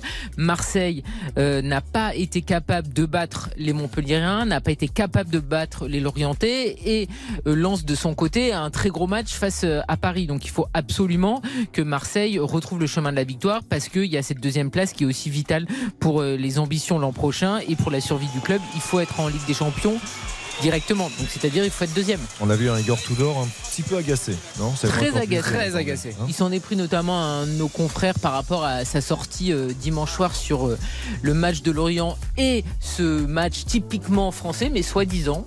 Selon Igor Tudor, en fait, ça ne sont pas du tout ses propos, ça a été mal traduit. Mais on aurait bien aimé qu'il nous explique dans ce cas-là ce qu'il avait voulu dire. Mais on n'a pas eu euh, cette chance-là parce que il n'était pas euh, très disserte. On retrouvera Hugo Hamelin pour ce Marseille 3 pour clôturer ce 31e chapitre de la saison dimanche soir. Hugo d'ailleurs qui nous a rapporté, on l'écoutera euh, au cours de, de ce week-end. Euh, ça grogne un peu du côté des supporters. Vous entendrez notamment euh, Tony, un des membres des, des fanatiques. On l'écoutera euh, soit demain, soit dimanche avant le match, mais vous l'entendrez bien sûr sur RTL. Ça gronde un petit peu du côté des, des Marseillais cette série à domicile qui tombe au, pire des moments. Oui, mais après, moi, je pense qu'il faut quand même soutenir. Je veux dire, Marseille peut réussir Oui, oui. sa saison. Il y a eu des bons moments, il y a eu des beaux matchs, et c'est pas sur euh, vraiment la ligne finale que tu dois commencer à gronder, etc. Marseille est totalement encore capable d'aller récupérer cette deuxième place. La saison est loin d'être ratée. Il y a plein de bonnes choses. Il faut pas tout jeter. C'est pas le moment de mettre une pression qui euh, serait malvenue sur euh, les épaules des Marseillais. Mais c'est dommage pour Marseille parce que même avec ce succès en Coupe de France euh, face au Paris Saint-Germain euh, à, à domicile et, et puis toutes ces belles victoires en Ligue 1, j'avais l'impression que c'était un peu, euh, en tout cas, le- ça se profilait comme une très belle année pour Marseille qui, euh, un peu comme Lyon, n'a pas gagné de trophée depuis quand même assez longtemps pour un club de, de cette dimension. Donc, euh, j'ai l'impression que c'était un peu le- le- cette année ou rien quoi pour Marseille. C'est reparti, Patrick, du côté du, du stadium. On rappelle ouverture de ce 31e chapitre de la saison. Le TFC reçoit l'Olympique lyonnais. C'est reparti depuis 12 petites secondes dans ce second acte. Exactement, et pas de changement à la mi-temps, et notamment Jeffinho qui se tenait le poignet bel et bien là sur la pelouse du stadium où il pleut toujours un petit peu. Alors que euh, durant toute la première mi-temps, je ne sais pas si vous l'aviez entendu, euh, moi avec le casque, pas du tout, et les commentateurs non plus, euh, les supporters toulousains ont passé leur temps à dire on va gagner la finale. Voilà. Évidemment, ils pensent déjà à la Coupe de France. Et D'ailleurs, il n'y avait pas de tifo aujourd'hui. hein. Je pense qu'il. euh, Mais il y a le temps encore pour oui, ça. oui, oui, oui, la sauce. Mais Par contre, il y avait des t-shirts. oui, mais il y avait une tribune, euh, une tribune, une banderole dans les tribunes où je crois qu'il y avait écrit euh, tous au, stade de France, tous violets. Enfin, il y avait quelque chose par rapport à la finale hein, déjà. Oui, oui, Et il y a des très beaux t-shirts à vendre à l'effigie un peu de la finale. Attention à la, boutique. casette, il est dans la surface de réparation qui se jette. Là, c'est pas terminé pour les Lyonnais. C'est Van Den Boomen qui vient redescendre et défendre et gratter ce ballon. Heureusement, il y avait le feu dès cette première action lyonnaise de cette euh, seconde période, alors que le score est toujours de 1 partout. Van Den Boomen, ballon loin devant, il est en position de hors-jeu. Jean Rowe, euh, il continue sa course malgré tout. Et voilà, drapeau qui se lève. Euh, donc des, supporters confiants déjà qui préparent leur finale. Je pense que dans leur tête, les Toulousains, ils sont pas, ils ont vraiment, enfin ils sont pas encore et déjà en finale, ils ont vraiment envie de gagner ce match, de se mettre à l'abri, de ramener au moins un petit point et s'il le faut peut-être les, les trois pour être définitivement et totalement tranquille avant de partir au Stade de Il y aura- France. il y aura- il y aura un autre match aussi. Ouais, il y aura un déplacement à Lorient entre temps. Et effectivement, nous sommes à 15 jours très exactement de cette euh, finale de la Coupe Ouais, de mais France. qu'est-ce que c'est qu'un jour après 66 ans d'attente Rendez-vous compte Mais vous savez, JB de Fun Radio, donc euh, notre euh, Oui. Ah, qu'on embrasse. oui, m'a dit je ne redescendrai pas entre cette demi-finale gagnée et la finale. Tous les jours est une fête. on on n'imagine même pas ce que, ce que ça doit être pour, pour ce peuple toulousain. Et d'ailleurs, on, on est tellement excité à l'idée de voir à la fois les Nantais qui avaient été fabuleux euh, lors de la, la dernière finale de, de Coupe de France, mais voir au Stade de France un virage tout jaune et un virage tout violet, mais ça va être une atmosphère et une ambiance qui va être vraiment exceptionnelle et on a tous hâte d'être à cette On finale l'espère, on l'espère très sympathique, hein, parce que entre ultras, vous savez, c'est pas le grand amour entre Nantais et Toulousain. Il y a eu euh, historiquement pas mal d'incidents il y a quelques années. Bon, on espère qu'ils seront loin l'un de l'autre. hein. Normalement, il n'y aura pas de souci. Même si les, les supporters toulousains sur les premières places qui étaient mises en vente et qui étaient euh, mélangés un petit peu partout, euh, qui avaient dissocié finalement les, euh, les, les- les groupes de supporters, tout le monde était mécontent. Finalement, ça, ça s'est arrangé en cours de semaine. Spearing peut-être euh, déstabilisé. Non, finalement, il a buté sur euh, Lovren euh, alors que les Toulousains étaient en bonne position à hauteur de la surface de réparation et Lyon qui a pu récupérer ce ballon sur le côté droit du terrain avec Jeffinho, avec Henrik finalement qui est obligé de revenir derrière, derrière avec Cacré. On fait tourner ce, ce ballon Loukeba comme comme le début de, cette rencontre, euh, une équipe toulousaine bien en place qui, qui attend euh, très légèrement devant la ligne médiane cette équipe euh, lyonnaise. Loukeba cette fois-ci pour Cherki qui va pouvoir s'enfoncer. Le centre à venir, c'est parti côté gauche. Il y a deux Lyonnais, il y a la tête de la casette qui prend beaucoup de ballons hein, tout de même devant. Pourtant Costa qui est beaucoup plus grand et surtout Soiseau qui fait à peu près la même taille. Et euh, Lyon qui essaie de s'en sortir. Euh, Là cette fois-ci c'est Shaibi euh, qui aura le, dessus sur l'attaquant lyonnais. Dalinga qui essaie de remettre instantanément, c'est bien joué. Van Den Boomen qui commet une main, même s'il avait été légèrement déstabilisé auparavant. C'est vrai, c'est un coup franc en faveur de l'équipe lyonnaise avec Cherki à 30 mètres à peu près. Jeffinho, Cherki. Et euh, sur le côté droit, euh, de nouveau, on va changer plein axe euh, cette fois-ci. On fait tourner Loukeba, les Toulousains qui ont un petit peu reculé là maintenant à 30 mètres de, de leur but, recroqueviller ces joueurs euh, toulousains et cette domination lyonnaise dans ce début de, de seconde période. Après euh, maintenant euh, bientôt 5 minutes de jeu, c'est Lyon qui a le ballon en ce début de deuxième mi-temps avec ce bon ballon pour Cherki qui marche sur la balle justement à l'entrée de la surface de réparation. Il était un petit peu court et Alexandre Lacazette qui était revenu défendre, qui fait une faute, qui commet une faute sur Spearing, ce coup franc qui va donner Quel un petit peu d'air à cette équipe euh, toulousaine. Super match de la casette et je le disais en plus il prend tous les ballons de la tête quasiment, enfin la plupart en tout cas euh, qui arrivent dans sa zone. Euh, il est toujours présent.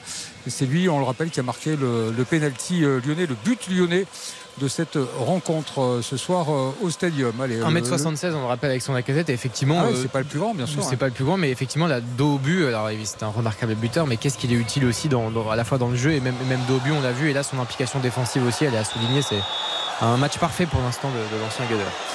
Alors là, là c'est un petit peu surprenant parce que Monsieur Le Texier, dans un premier temps, il fait signe de jouer euh, sur cette faute peut-être commise sur euh, Soiseau, et dans un deuxième temps, alors que euh, le jeu s'était un petit peu déroulé sur le, le côté droit, il est revenu. Je ne sais pas ce qui s'est passé, si c'est un assistant ou euh, Oh, qui lui a faute, signalé euh, la faute. euh, Elle ouais. est claire la faute. hein. Bah, ça, elle paraissait évidente, hein, mais euh, comme euh, il a décidé euh, très librement et, et souvent avec beaucoup de, de justesse, hein, d'ailleurs, Monsieur Le Texier, de laisser jouer euh, sur des, petits contacts, on va dire, où les joueurs s'écroulent, euh, bah, j'ai cru qu'il a été de même sur cette action, alors que pourtant Soiseau, devant mes yeux, avait été nettement bousculé. On parlait du, du 19e but cette saison d'Alexandre Lacazette qui lui permet de revenir euh, la première place en tant que meilleur buteur avec Jonathan David et Kylian Mbappé. C'est quand même assez exceptionnel, on, on le dit chaque semaine, mais cette euh, bataille qui va avoir jusqu'au bout pour le trophée de meilleur buteur, C'est l'autre championnat. Non, parce que ça, ça descend très très loin. C'est-à-dire qu'on parlait des trois à l'instant. On a- Jonathan David, on peut le mettre dedans. Bien sûr, on a Balogun à 18, Ben Yedder. Ben Yedder à 17, Terem Mofi, je crois. Mofi à 16, Ouais. Diallo, Openda à 15, Messi 14, même jusqu'à Neymar et Wai 13. Il y a encore la possibilité, même pour eux, d'aller pourquoi pas chercher le titre de meilleur Pour Neymar, ce sera un peu compliqué, mais euh, Oh, pour pour les Neymar, autres, c'est plus euh, possible, bien ouais, sûr, mais- sûr, mais- Mais c'est vrai que. Mais ouais. pour Wai, en revanche, c'est largement envisageable. aussi. Oui, surtout qu'en plus, on voit que Mbappé est dans une période un petit peu de creux. Trois matchs sans marquer en, en Ligue 1, ce qui représente quelque chose de lourd pour lui, hein, parce que c'est rare. Et en plus, euh, on l'a vu être moins bien. Donc, c'est euh, l'un des intérêts de cette fin de saison. Et c'est vrai que c'est fou, il y, a, il y a 14 joueurs qui sont à plus de 10 buts cette saison, euh, ce qui est très significatif. Et puis en plus, des joueurs euh, de, de- de- de partout. C'est-à-dire qu'il y a du Lens, du Nice, du PSG, du Monaco, du Reims, du Montpellier. euh, Et du Toulouse avec Dalinga. Et du Toulouse, bah, bien sûr, évidemment, Patrick. Donc, euh, assez intéressant aussi à ce niveau-là, ce, ce championnat et cet exercice 2022-2023. Dalinga, c'est pas mal. hein. C'est un jeune joueur euh, qui arrive de la deuxième division néerlandaise, malgré tout. hein. C'est- Même s'il avait euh, euh, marqué plus de 30 buts la saison dernière, euh, c'était pas gagné. Il a mis un petit peu de temps euh, à, à scorer, à, à comprendre un petit peu ce que ce qu'était la, la Ligue 1 française, euh, même si c'est peut-être pas le meilleur championnat. En tous les cas, c'est évidemment très nettement supérieur à ce qu'il Ouais, avait vécu jusqu'à présent. C'est Voilà. aussi dire que le, le- le- le T- le TFC travaille très bien. C'est-à-dire qu'avec cette. euh, il y a une forte influence, on le sait, hein, néerlandaise, euh, belge, mais ça travaille très très bien. Parce que Dalinga, il a eu un petit peu de mal à se faire à la Ligue 1, comme le disait très bien Patrick, mais là en ce moment, il est en train d'enchaîner les, les- les belles performances. Et on rappelle toujours euh, que Toulouse avait quand même été privé toute la saison de Son l'an qui, est, passé. qui est- qui est revenu euh, à l'entraînement collectif euh, pour la première fois cette semaine, euh, qui a l'air physiquement à peu près au niveau, mais qui a besoin évidemment de, de temps. Il n'est pas impossible euh, qu'il montre le bout de son nez d'ici la fin de cette saison.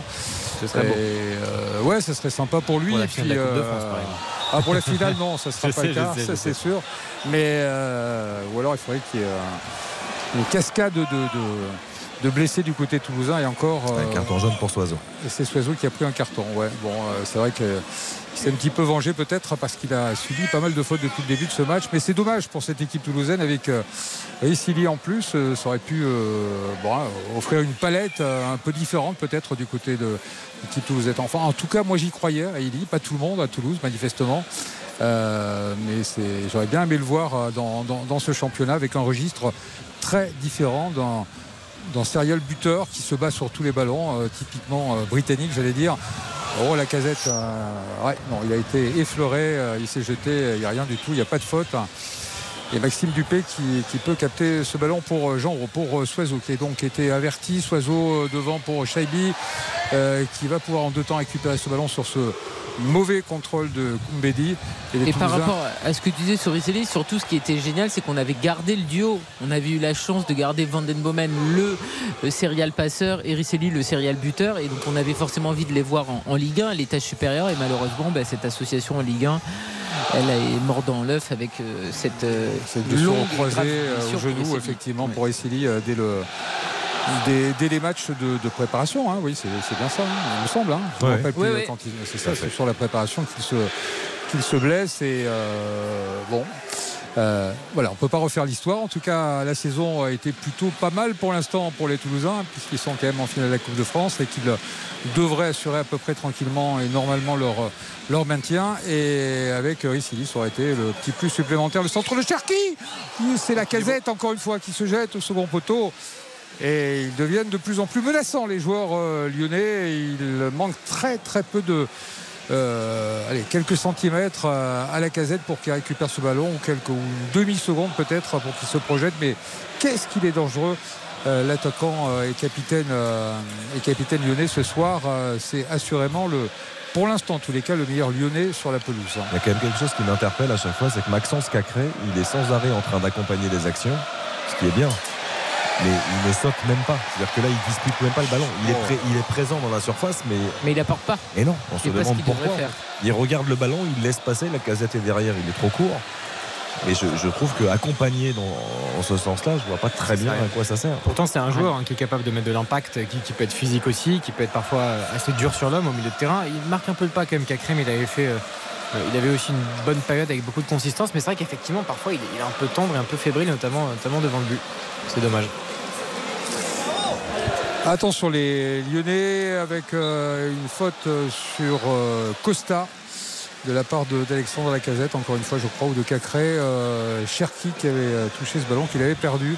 Mauvais contrôle et, Toulouse qui euh, a perdu un petit peu sa grinta peut-être de la première mi-temps, ce début de seconde, ou alors ce sont les Lyonnais qui sont revenus avec un petit peu plus d'intensité pour essayer de hausser leur niveau de jeu pour déstabiliser cette équipe toulousaine. Dites-moi, Costa, oui. dites-moi qu'avec Gali, vous avez euh, validé un petit peu votre pari là, tout doucement? Ah mais non, c'est un drame. Tout était bon, sauf qu'il fallait que ce soit l'inverse. Il fallait que Toulouse ouvre la marque Ah oui. et que Lyon égalise. Tout était bon. On avait le buteur, la casette, le nul à la mi-temps, les deux équipes qui marquent. Malheureusement, j'ai ma boule de cristal qui a un petit peu merdouillé. Voilà. Ouais, c'est Et- encore une fois Jean-Michel à peu près. C'est ça, c'est un vrai souci. On m'avait Josie à peu près. Pardon. oui, Josie à peu près. On m'avait dit dans ma boule de cristal, c'est lui- c'est lui- euh, Toulouse qui ouvrirait la marque. Et ben non. Voilà, c'est l'histoire. C'est- deux erreurs consécutives.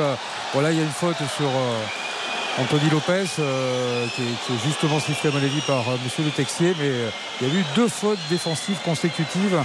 D'abord de Koumbedi, ensuite je ne sais plus qui a perdu ce ballon dans la surface devant euh, Jean Rau, le Penant, ou qui a marché un petit peu sur la balle alors que Jean Rau était, avait perdu ce ballon. Ils étaient deux défenseurs et euh, Bon, c'est, ça reste très très fébrile derrière Non, des, c'est- des- des deux côtés, surtout, du, co- surtout du côté lyonnais. C'est Ouais. surtout Patrick qui cherche une talonnade dans sa propre surface de réparation. C'est un petit peu dangereux, effectivement, ouais. C'est pas forcément rate- conseillé. Il, rate sa talonnade et ça faisait une vraie situation.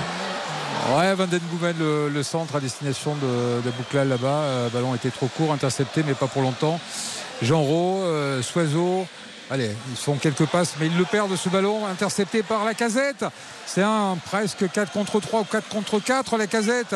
Interception, ce ballon. euh, euh, qui a été donné à destination là-bas du, côté gauche de Jeffinho, euh, contré par euh, Kamanzi, par les Toulousains. C'est pas terminé avec Cherki, toujours juste à l'entrée de la surface de réparation. Ils reculent beaucoup trop les, les Toulousains de- depuis quelques temps. Ils laissent les Lyonnais vraiment s'installer. Et à force de laisser Alexandre Lacazette peut-être euh, dans ces conditions de jeu, euh, il bouge beaucoup désormais, euh, le capitaine lyonnais. Et Toulouse qui a beaucoup, beaucoup de difficultés à s'en sortir, même si là, ce ballon qui a été contré va filer en sortie de but. Un petit peu de répit, un petit soulagement pour, pour ces Toulousains qui sont un petit peu en dessous en, ce, en ce début de, de deuxième mi-temps, mais ça, comme ça va très très vite évidemment devant, il suffit de deux trois passes avec Abouklal, avec euh, Dalinga et avec Shaibi euh, pour euh, réinvestir euh, le camp. Le camp lyonnais, même si là on a, un petit peu reculé, Van Den Boomen, pas beaucoup de solutions. La destination de Spearing, son coéquipier. Et néerlandais également, ballon dans le rond central pour euh, Shaibi qui bouge beaucoup. Mais il n'y a pas vraiment de solution devant. Jean Rau, le- l'Australien, qui va peut-être dans quelques minutes ou en cette deuxième mi-temps céder sa place, ce qui serait assez logique, lui qui dispute seulement son deuxième match euh, en tant que titulaire cette saison, qui n'a pas beaucoup joué, qui manque peut-être un petit peu de rythme désormais dans, cette rencontre. euh, Kamanzi, les Toulousains qui ont euh, une séquence de, de possession mais inefficace, très loin des buts lyonnais avec euh, Spearings, avec euh, Costa. Costa devant lui, Dalinga qui euh, demande ce ballon, qui va l'obtenir, mais qui n'a pas beaucoup de solutions, et qui est pressé surtout par deux défenseurs. Soiseau, ils s'en sortent pour l'instant. Ça reste inefficace du côté toulousain, mais c'est la meilleure séquence. Quelques applaudissements devant moi, parce que la position est bonne. Van Den Boomen, long ballon devant. Oh, là, heureusement qu'il était présent, Henrik, pour euh, intercepter ce ballon, mais compte tenu de la fébrilité des défenseurs lyonnais, on s'est dit, euh, est-ce qu'il va pas faire une petite boulette? C'est pas fini. Kavanzi pour les euh, Toulousains avec euh, Shaibi, avec euh, Jean Rau, avec Dalinga qui va pouvoir frapper ou centrer pour Kamanzi. Oh, la frappe de Kamanzi qui est poussée en corner euh, par Anthony Lopez. Sur cette action, il y a eu à peu près allez, une petite interception, mais 25 ou euh, 30 passes toulousaines et ça s'est bien terminé. Magnifique. C'était le plus beau mouvement assurément de cette équipe du TFC depuis le début de ce match. Sous les yeux du COP toulousain qui est en train de se réveiller. Mais je vous prie de me croire, moi qui commande les matchs depuis plus de 30 ans à Toulouse, Euh, on a du mal presque à y croire. Tellement ce COP, c'était, c'était quoi 200-300 personnes. Ils sont, ils sont 5000 euh, ce soir à peu près. Avoir tous la même écharpe, tous les bras en l'air. Le corner qui a été donné avec euh, Louvren euh, qui pousse ce ballon. Jean Rose, ça revient, c'est pas terminé. Nouveau centre à venir de Van Boomen. Nouvelle tête lyonnaise. Spearings de la tête de nouveau pour Dalinga qui va pouvoir frapper en deux temps. Euh, ballon qui a peut-être été contré. Oui, il est contré. Ce sera un nouveau corner, toujours au même endroit et toujours devant ses supporters violets, heureux, ravis et qui vont vivre forcément au moins, au moins deux semaines magnifiques. C'est un bon match d'Alinga hein, parce que très sincèrement c'est le Toulouse qu'on aime quand ça combine comme ça. Il y a de l'accompagnement, il y a de la simplicité. Et, Dalinga il sent, il sent l'accompagnement euh, dans, son dos de Kamanzi et le, le ballon était parfait. C'est Toulouse qu'on aime. Ouais, non, il joue juste. Et puis même sur l'occasion précédente, c'est c'est très bien. Ça met encore à contribution euh, Anthony Lopez. Den Boomel, le centre de Van euh, on s'est un petit peu raté des deux côtés, du côté lyonnais et du côté toulousain. Heureusement pour les lyonnais parce que c'était à hauteur quasiment du point de pénalty. Là, c'est une faute euh, de Spearings. Il est assez loin, mais je crois que c'est lui euh, qui va permettre aux lyonnais de, souffler après cette belle, très belle séquence de la part Ah. des joueurs toulousains. Premier changement du côté euh, lyonnais. Système avec, peut-être. avec euh, l'entrée en jeu dans quelques instants de Diomandé. Est-ce que c'est à la place de, de Lovren euh, Puisqu'il y a eu ce changement au dernier moment sur la feuille de match? Parce que Lovren va céder sa place? On le saura dans quelques instants puisque le jeu se poursuit avec ce dégagement d'Anthony Lopez pour la tête de, de Spearings contré encore une fois par la casette qui est partout, qui se bat, qui s'accroche et qui récupère ce ballon avec Cacré. La frappe Ouh ça passe au ras du poteau. Maxime Dupé était battu à mon avis sur cette action. Il était battu sur cette frappe lyonnaise. Et qui va sortir Euh, C'est Koumbedi qui va sortir qui était sur le côté droit du terrain c'est vrai qu'il qu'il a multiplié euh, euh, les, les maladresses on va dire défensivement en tous les cas qui n'a pas rassuré sa défense et, et finalement euh, c'est sur le côté droit d'ailleurs que Diomandé va se placer Euh, ouais. Et on va en profiter pour faire une courte pause, Patrick, et se concentrer un partout un partout toujours sur cette dernière demi-heure de ce match d'ouverture entre Toulouse et l'Olympique Lyonnais. Courte pause et on revient dans quelques secondes. RTL. RTL Foot, présenté par Xavier Domergue. Avec l'ouverture de cette 31e journée de, de Ligue 1. Attention à Cherki qui est passé sur le côté droit et ça passe au-dessus. C'est même poussé en corner. C'est la barre qui le touche. Est-ce que Maxime Dupé avait, avait touché ce, ce ballon? Je ne crois pas. Euh, c'est presque miraculeux pour, pour les Toulousains, mais c'est Cherki qui a mis le feu sur le côté droit. Et pour, l'instant- et pour une fois, c'est un bon ballon qui a été donné à qui? Euh, Tolisso, hein, c'est ça qui, qui frappe?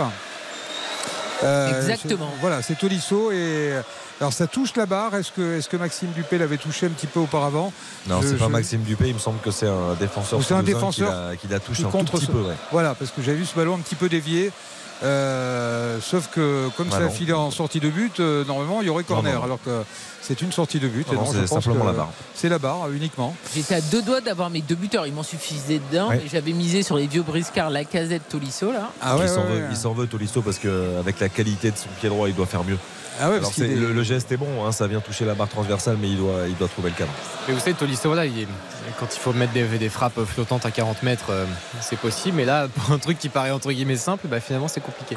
Mais en tout cas, là, c'était bien joué de la part de Cherki. Euh, le petit crochet qui joue vraiment sur sa qualité, puis tout de suite l'efficacité de la remettre derrière. Et, et, euh, c'était bien joué de la part de, la part de Lyon. Et ce match est est loin, très très loin de nous avoir donné son, son verdict. Il reste 25 Ah, mais justement à l'instant, avec Shaibi, l'arrêt d'Anthony Lopez. Ah, il était en position de hors-jeu. Et il était en position de hors-jeu de toute façon. Pas de regret à avoir euh, du côté euh, toulousain. Mais quel arrêt encore. Euh, mais quel match aussi hein, d'Anthony Lopez, hein, parce que euh, il a au moins euh, deux, trois arrêts de grande classe ce soir et ça pourrait nous faire deux partout ou trois partout dans ce match. hein, euh, sur, euh, sur les occasions. euh, en tout cas, on se régale hein, et, on se régale grâce au jeu pratiqué par les deux équipes et c'est ça qui est plutôt sympa ce soir. alors que les, Toulousains pourraient peut-être se contenter de se dire tiens on va prendre un petit point, on va, essayer de bétonner, mais de toute façon c'est pas dans leur ADN depuis deux ans maintenant. Euh, depuis que Philippe Montagnier est arrivé. Avec euh, Alexandre Lacazette. Allez, il a du, du, champ devant lui. Il donne ce bon ballon sur euh, Cacré qui est obligé de ressortir la surface de réparation pour Cherki. Cherki peut-être en confiance désormais. Que va-t-il faire? Il recule derrière lui sur Diomondé entré en jeu il y a de cela 3 minutes maintenant. De nouveau la casette à l'entrée de la surface de réparation. Ça défend pas du côté toulousain. Et euh, cette frappe de Cherki qui va passer nettement au-dessus. Alors qu'il y a peut-être mieux à faire effectivement euh, du côté lyonnais. En tout cas, la casette était, était assez en colère parce que là, l'espace euh, sur sa droite était assez, assez grand. La frappe de Cherki, malheureusement, elle est un peu trop. Il manque vraiment, je trouve, de, de précision et d'efficacité, Cherki. Et changement, Patrick, du côté du TFC avec la sortie d'Abouklal. Ouais, euh, c'est Abouklal qui sort? Ouais, c'est Abouklal, ouais, effectivement.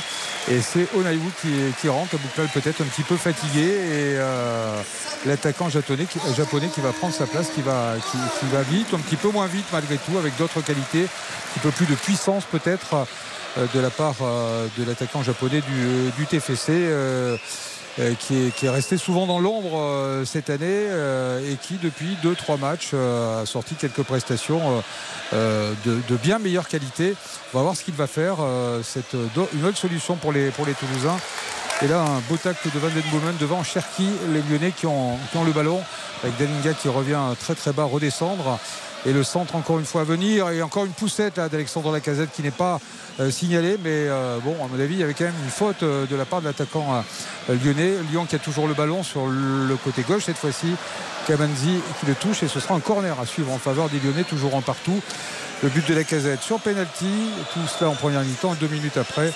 C'est Abouklal qui vient de sortir, qui a égalisé en faveur des joueurs euh, toulousains. Corner de la gauche vers la droite. Cacré pour le frapper. Ce sera pour personne la tête euh, un petit peu heureuse de Costa. Euh, et les Toulousains qui ont eu euh, beaucoup de difficultés. un petit cafouillage dans la surface de réparation qui n'a pas profité aux Lyonnais. C'est pas terminé. Nouveau ballon dans l'axe. Et cette fois-ci pour Anthony Rowe. Anthony Rowe à destination de Van Boomen qui a essayé de servir instantanément là-bas Onaïwu sur le, sur le côté droit. Et interception de la part Un bon d'En- match, Henrik. hein. d'Henrik pour, euh, pour les Lyonnais effectivement et qui est, qui est bien revenu euh, défendre euh, mais là de nouveau le, le bloc toulousain qui est assez bas et, et Lyon euh, après avoir souffert pendant 5-6 minutes il y, a, il y a des séquences dans ce match euh, où il y a vraiment une équipe qui domine l'autre Euh, ça a été le cas pour les Toulousains pendant 5-6 minutes et puis euh, les Lyonnais cette fois-ci de nouveau qui ont, qui ont le ballon Euh, ce long ballon dans l'axe euh, qui était bien donné mais qui va filer en sortie de ouais qui va filer parce qu'il y a eu un mauvais contrôle. C'était un petit peu compliqué. C'est pour Henrik, hein, c'est ça Oui. Euh, qui, est, euh, qui a manqué un peu son contrôle, sa fusée. Hein, ça arrivait très très vite. Hein, c'était fait un bon difficile. match. hein. Bah, je- c'est pas évident euh, quand on a peu de temps de jeu comme lui, parce Bien qu'il a quand même très très peu joué cette saison. Euh, il sait qu'il est attendu euh, sur ce genre de match, c'est ça qui est un peu injuste parfois pour ce, ce genre de joueur, mais je trouve qu'il répond présent. Il, est actif, il est défensivement sérieux, appliqué. J'ai un petit fait pour Tagliafico que je, je trouve très régulier et très bon. euh, Qui est pas sur la feuille hein, ce à soir. hein. Lyon, oui, tout à fait. Et, euh, et là, c'est vrai que derrière gauche, là, pour l'instant, Henrik, euh, c'est très bon match. Dans l'ensemble, vraiment, là, je vois qu'il y a par exemple 7 ballons récupérés. Euh, un pourcentage de passes réussies qui est de près de 90% pour un latéral, c'est pas mal. Donc, non, franchement, c'est un match très propre. Et le, le temps passe, hein, il reste 20 minutes et on ne cesse de le dire parce que certes, l'Olympique lyonnais euh, parviendrait à, à grandir un petit peu et à allonger cette série d'invincibilité parce que là, si le score en restait là, ça ferait un septième match, il me semble, Oula. en défaite en, en Ligue 1. Ça joue le titre. Oui, mais malheureusement sur cette série-là, voilà pourquoi ça ne joue pas le titre. Il y a eu quatre matchs nuls, Eh oui. Et c'est peut-être aussi pour leur première partie de saison aussi que ça joue pas le titre. évidemment, Ah. mais ils Non, vont, mais- être, ils vont être obligés de s'exposer sur ces 20 dernières minutes. Bah, il faut espérer en tout cas, parce que j'espère qu'ils ont quand même l'urgence d'aller chercher euh, une victoire, en tout cas de tenter d'aller la chercher, de ne pas se contenter d'une série d'invincibilité qui continuerait, parce que ça sert à rien là. En fait, il faut tout pour euh, la cinquième place, tout pour la gagne, et j'espère qu'ils vont donner plus. On le sent, on le sent depuis quelques minutes. En Et tout Lyon cas, on qui- sent, ouais. Oui, non, Patrick qui, qui a, qui a quand même un calendrier, il faut le rappeler, c'est Lyon-Marseille, l'Olympico, la semaine prochaine au Groupama Stadium. Il y a Lyon-Monaco également, et puis on, on clôturera euh, ce championnat Attention, pour, euh, Soiseau, Cherki qui centre. Et heureusement, c'est Anthony Rouault qui était là pour sauver son club, euh, sauver son équipe euh, et sauver la baraque pour les, pour les Toulousains parce que Cherki, encore une fois, s'était montré menaçant sur le côté droit. Il s'était enfoncé et j'ai vu Soiseau Allez, tenter quelque chose d'ailleurs averti par Monsieur Le Texier. Euh, il a peut-être un petit peu retenu le joueur, alors très très peu. Il a failli jeter son pied et comme il a déjà été averti, ça aurait été un rouge assuré pour le défenseur chilien du TFC qui, souffre hein, euh, en cette deuxième mi-temps défensivement en tous les cas et qui n'a pas l'apport offensif euh, qui est le sien d'habitude euh, avec ces matchs ici au stadium euh, et les Toulousains qui seraient peut-être bien inspirés après cette semaine où ils ont laissé aussi quelques forces peut-être dans la bataille euh, également de, de- faire rentrer quelques joueurs supplémentaires alors que sur le banc bon le banc est moins bien garni que, les semaines précédentes parce qu'il y a des, des joueurs absents. Il y a quelques blessés il y a un Dester qui est, qui suspendu aussi. Mais euh, bon, il y a quelques possibilités avec euh, le Suisse Sierro notamment et, pour euh, donner un petit peu d'air à cette équipe toulousaine qui semble à souffrance euh, pour l'instant dans cette euh, rencontre, même si là d'ailleurs ils sont vraiment avec le gros pressing lyonnais qui est monté un bloc qui est monté un petit peu plus haut. Ils ont et ils sont arrivés à desserrer les taux pour une fois les, Toulousains avec Kamanzi, avec Jean Rau, avec euh, Onaïbou sur le côté droit, peut-être une deux avec euh, Kamanzi, Onaïbou finalement qui revient chercher Van Den Boomen derrière lui euh, qui est euh, pressé par deux défenseurs qui arrivent à s'en sortir. Ça circule, c'est reparti sur euh, Soiseau, côté gauche. On est à. Et juste pour conclure, Patrick, ce sera l'Olympique euh, Lyonnais qui défiera l'OGC Nice aussi pour la dernière journée. Donc, euh, bien rappeler qu'il y a un calendrier qui est fourni, qui est chargé avec des grandes échéances. C'est l'occasion bah, peut-être de confirmer cette saison médiocre ou alors de faire un finish absolument fantastique euh, pour, pour Lyon qui en plus a l'habitude souvent de, de finir ses championnats de la plus belle des manières. Mais en tout Ouais. cas, voilà, ça, ça pourrait laisser, pourquoi pas, transparaître potentiellement euh, un Laurent Blanc conforté cet été et, et pourquoi pas un, un nouveau projet avec une nouvelle dynamique pour, pour la saison prochaine parce qu'il y a besoin de ça à Lyon. Et vous parliez de, de l'OGC Nice, mon cher Baptiste Nurure. Rappelons euh, que l'OGC Nice, euh, avec ce bon match nul ramené du, du FC Bâle, peut valider, euh, on l'espère bien sûr pour tout le peuple niçois, une qualification en demi-finale d'une Coupe d'Europe cette saison. Dernier représentant français, ce serait la première demi-finale dans l'histoire du club, du club niçois, forcément. Euh, C'est toute une ville qui, attend cela avec beaucoup d'impatience. Ce sera euh, jeudi prochain. Oui, après c'est dommage qu'ils aient pas gardé ce deux buts Oui. et que finalement ils n'aient fait euh, que match nul parce qu'on sait que bah voilà euh, Ça compte il y a- plus. Voilà, il y a les, les buts à l'extérieur ne comptent plus, mais effectivement ils ont toutes les armes pour aller euh, gagner chez eux et pour euh, être en, en demi-finale, ce qui serait une très bonne nouvelle pour le foot français. On a bien besoin de bonnes nouvelles. hein. Je me remets pas du but de Teremofi. moi. Non, il est. Parce qu'en plus, alors bon, euh, ciseaux en retourné acrobatique comme ça, c'est magnifique. Mais là, quand il est parfaitement touché au bon endroit, avec la puissance, avec la bonne hauteur, avec le et que ça part à une vitesse folle Tellement dans, le fluide. but, Tellement c'est- fluide. c'est extraordinaire. Parce Et- que le centre de Gaëtan Laborde est magnifique aussi. Il est piqué. Ah oui, pied pour, gauche, fantastique. pour enchaîner comme ça, c'est idéal. Après, il faut le, il faut le réussir Ouais, techniquement, mais il met une puissance dans la, la frappe. Il prend plein coup de pied. C'est fantastique. Les amis Cherki se baladent hein, depuis quelques temps, encore en numéro sur le côté droit et c'est l'attaque-défense pour l'instant entre euh, Lyon qui domine assez nettement cette fin de rencontre euh, pour l'instant, fin de rencontre, euh, il reste un petit peu plus d'un quart d'heure dans le temps. Euh, ouais, ballon perdu cette fois-ci par contre. Et deuxième changement euh, du côté du, du TFC. C'est euh, bah, Vincent Siro dont je vous parlais, euh, qui vous annonçait qui va faire son apparition à la place de, euh, de Denis Genreau qui n'a pas démérité ce soir, euh, mais euh, là qui paraissait un peu cuit et comme les, les, Toulousains ont besoin d'un petit peu d'air, un peu d'oxygène, ce- cette arrivée de Siro sur la pelouse devrait leur faire un petit peu de, bien parce qu'ils sont assez nettement dominés là depuis maintenant une dizaine de minutes les joueurs du TFC alors que le début de la seconde période avait été flamboyant avec des occasions de, part et d'autre et le score aurait pu vraiment nettement évoluer. Attention à ces passes parce que quand elles sont longues, elles fusent sur la pelouse du stadium. Et ces applaudissements pour- Kamanzi qui s'est jeté pour éviter la, la sortie en touche et qui a réussi à le faire à quelques centimètres seulement de la ligne. Une deux Kamanzi qui va pouvoir s'enfoncer. Oh, c'est bien joué la part de Kamanzi. Il est encore un petit peu loin avec Dalinga l'entrée à la surface de réparation. Euh, que va-t-il faire euh, ce ballon sur le côté gauche avec euh, Shaibi, le centre de Soiseau. Qui va, qui va perdre ce ballon. Attention parce que là, Cherki est en, en contre et il a Spearings devant lui. Euh, il a beaucoup de chance surtout, mais pas beaucoup de coéquipiers. Mais il est arrivé à passer. Cherki, il se balade dans cette fin de rencontre. Et Spearings qui n'a d'autre alternative, d'autre solution que de faire faute sur l'attaquant lyonnais. C'est un bon coup franc à suivre dans un angle. hein. Certes très fermé, il défend bien. Ah ouais, il, il- fait une je- petite faute et il fait Ouais. une faute utile surtout. Et c'est un coup franc à suivre intéressant pour les Lyonnais. Après, il fait faute, ça peut être dangereux derrière, mais je trouve qu'il il fait un très grand match. Spearing, c'est c'est un joueur sur lequel on, on insiste peu. Mais c'est un joueur qui est capital, Karine, pour, le, pour l'équilibre de, de l'équipe toulousaine. Oui, oui, après, on loue quand même très souvent le, le milieu de terrain. Et, euh, Oui, mais c'est un peu un joueur de l'ombre par rapport aux autres. Oui, oui, oui, bah oui, parce que Van Den Momen, on parle de plus de, de sa patte qui ressemble à une main, mais effectivement, dans l'équilibre, les trois de toute façon euh, sont C'est ce qu'on dit à Toulouse. hein. extrêmement complémentaires en plus. Ouais, ouais, les supporters sont vraiment attachés aux trois, je peux vous le dire. hein. Attention, ce corner, ce coup franc qui est donné, qui est trop profond, mal donné par euh, Cacré. Apparemment, il y a eu une mésentente. euh, Il l'a joué au second poteau, il n'y avait personne, c'était trop long. Et ce sera une sortie de but. Mais il faut dire que Bibiche ici, c'est vraiment le chouchou. euh, le chouchou. Alors Bibiche, c'est- c'est deux Yagareux. Euh, c'est vraiment le chouchou des, des supporters toulousains. Van Den Boomen, évidemment, pour sa classe, pour euh, ses stats, pour ce qu'il a apporté depuis l'an dernier à cette équipe toulousaine. Et c'est vrai que Spearings, on en parle un petit peu moins, mais il est tellement complémentaire, il s'entend tellement bien avec les deux autres que c'est vrai que du côté des, des supporters toulousains, on aimerait bien garder les trois l'an prochain. Euh, rien n'est moins sûr euh, pour l'instant. Allez, Odaïvou euh, qui est légèrement bousculé. Il n'y a rien, encore une fois, monsieur le Texier. Évidemment, le public euh, proteste avec les, les petits contacts comme ça. euh, il ne les siffle pas, monsieur le Texier. C'est euh, vraiment un arbitrage. Britannique que, que- que j'apprécie, hein, mais à chaque fois évidemment on est obligé de le souligner tellement on est surpris, tellement ça se produit peu souvent dans, dans le foot français. Après, ce qui est, ce qui est bien aussi, Patrick, c'est de ne pas siffler dans un second temps. Parce qu'on a vu euh, Neivou qui est venu euh, tenter de se faire justice un petit peu. Il n'y avait pas grand-chose sur, C'est vrai, euh, sur vrai. Corentin Tolisso. Il ne siffle pas. Ah, le beau contrôle de Shaibi de la poitrine sur cette belle transversale tout près de la surface de réparation sur le côté gauche du terrain.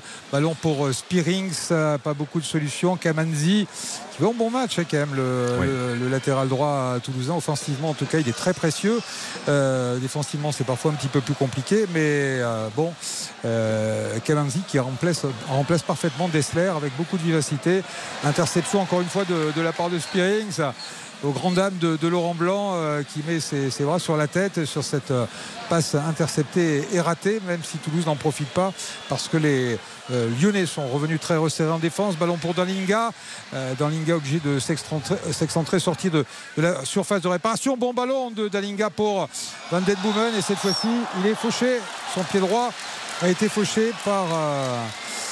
Euh, c'est Cacré euh, ou Le Penant en tout cas qui a Ah, là, il y a danger, hein. ouais, qui commet cette faute euh, effectivement Johan Le Penant et coup franc euh, à peu près au même endroit mais de l'autre côté à gauche en faveur des Toulousains que celui qui a été donné euh, il y a de cela quelques instants par, par les Lyonnais ce sera pour la patte évidemment de Van Den Boomen euh, le recordman des, des passes décisives ici au TFC. J'ai plus les stats sous les yeux, vous devez les avoir sans doute. Euh, cette saison, alors l'an dernier, c'était absolument incroyable. Euh, je crois que c'était le meilleur passeur de- de- de- des deux championnats, ou pas loin, en tout cas, euh, si on accepte peut-être les Parisiens. Euh, allez, coup franc à venir pour euh, Van Den Boomen avec son pied droit, de la gauche vers la droite, juste à hauteur de la surface de réparation. Mais sur le côté gauche, c'est parti Van Den Boomen. Oh, le ballon qui est laissé entre les jambes, c'est pas terminé. Et d'une euh, reprise acrobatique, c'est Henry que je crois qui, Ouais. qui arrive à dégager ce ballon.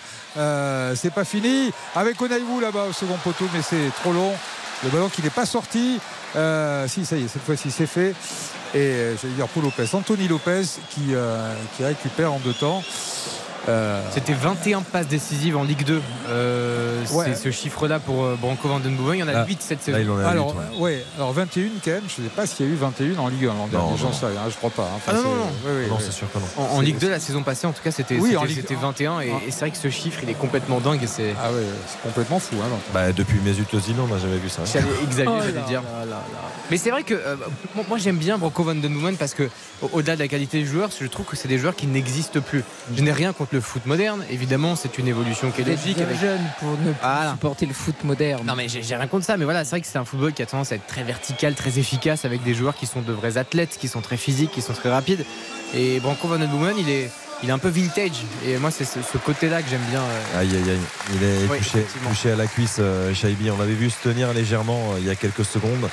Euh, L'arrière de la, la cuisse gauche, là c'est. euh, ouais, ça c'est une triste image parce que c'est un joueur qui était devenu très important dans l'animation offensive du TFC et qui va manquer. Ouais, il y a eu beaucoup de changements et j'espère que c'est pas trop grave parce qu'évidemment, euh, hein, on, on sait tous qui. là, J'ai l'impression que malheureusement, J'ai peur une que la blessure comme ça compliquée. en boitant, ça, ça sera compliqué pour lui dans deux semaines de, de revenir. Euh, Alors j'étais en train de regarder effectivement euh, euh, Shaibi. Il y a eu deux, deux changements du côté, euh, du côté lyonnais. Il y a eu également Le Penant qui est sorti. Ouais, et euh, qui, qui est rentré parce que du coup, je l'ai pas noté. C'est Thiago euh, Mendes et Oussem Aouar qui sont, qui sont rentrés à la place donc de Lepenant et Cacré. D'accord, ok, très bien. Merci euh, les amis. Et Anthony Roux, long ballon en profondeur euh, devant et euh, qui ne donne rien alors qu'il leur reste à peine 8 minutes dans le temps réglementaire et que cette, euh, cette passe ou ce dégagement d'Anthony Lopez est complètement raté. Ce sera une touche en faveur des, euh, des Toulousains. Et euh, qui a remplacé Chabi euh, Alors, euh, C'est euh, Birmancevic. Birmancevic, d'accord.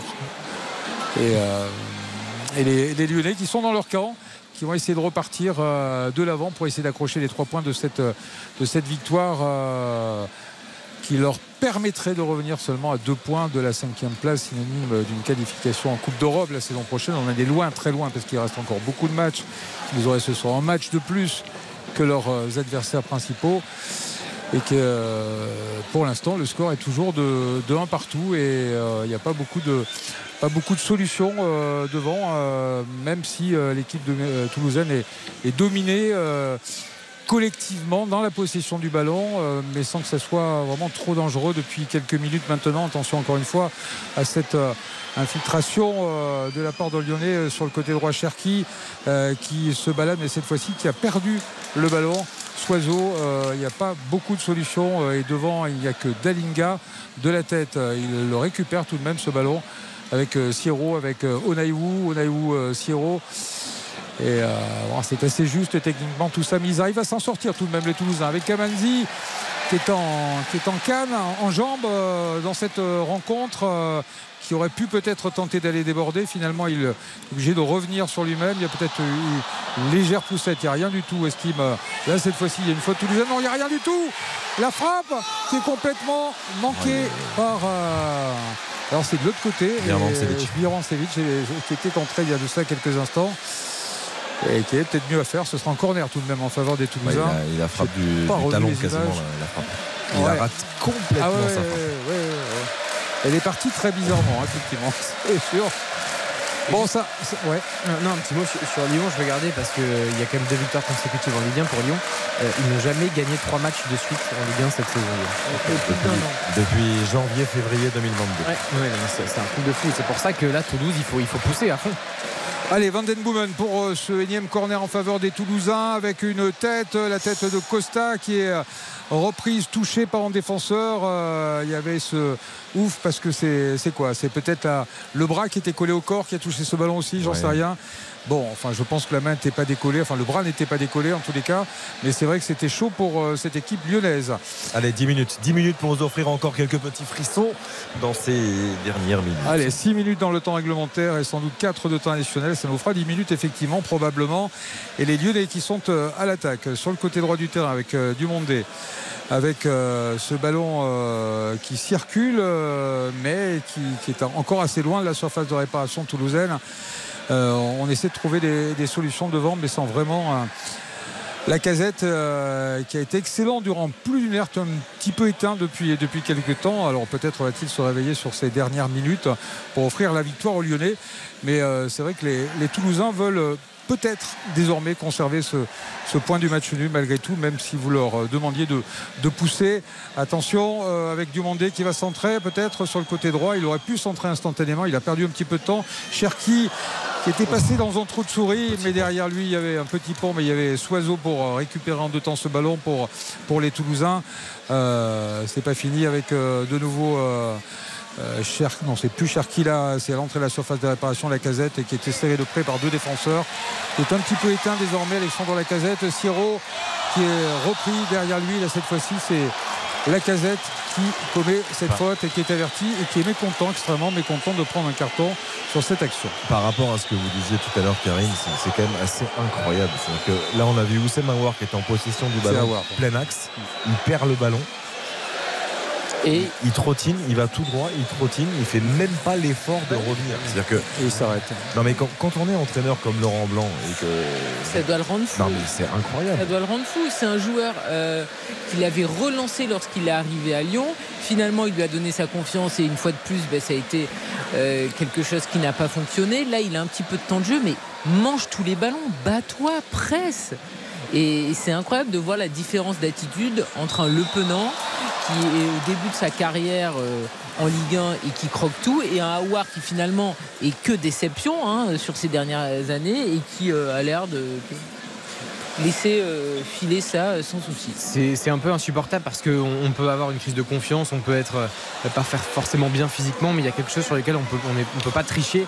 Euh, c'est justement la générosité, le fait de, de mettre de l'envie, de mettre de la volonté. Oh, attention sur le ballon perdu par Soiseau. Encore une fois, dans sa surface de réparation, le centre à venir. Et le but Et le but Le but lyonnais d'Alexandre Lacazette alors que Costa s'était jeté et que Lacazette était à l'affût à quelques centimètres dans un trou de souris. Il était là au bon moment. Il avait disparu de la circulation depuis pas mal de temps.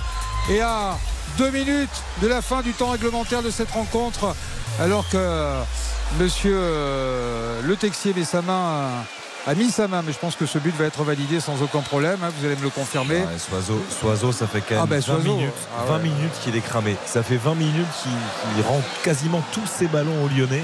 Là, il fait une énorme erreur. Après, Ah. Cherki, le travail de Cherki est superbe. Ouais.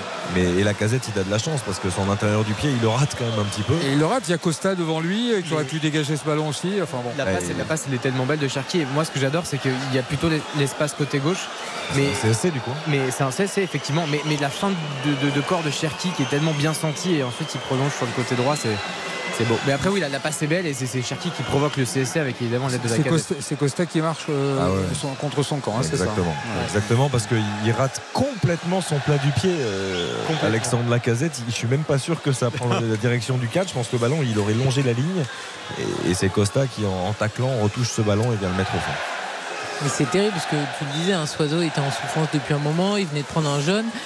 Tu le laisses sur le terrain, bon. euh, Mais il avait du temps en plus sur cette action. hein. Ouais, il y a mais pas... là, tu sens qu'il Ouais. est effectivement euh, complètement bouilli parce qu'il ne faut pas qu'il est pressé. C'est vraiment. euh, bon, bah, Non, non, il n'est pas pressé au départ, il n'est pas pressé. Il peut dégager instantanément il peut tout d'ailleurs faire, sauf s'il ça. se sent en difficulté. Et puis euh, il essaie de donner ce petit ballon qui est contré par euh, le Lyonnais qui était devant lui. Que c'est dur.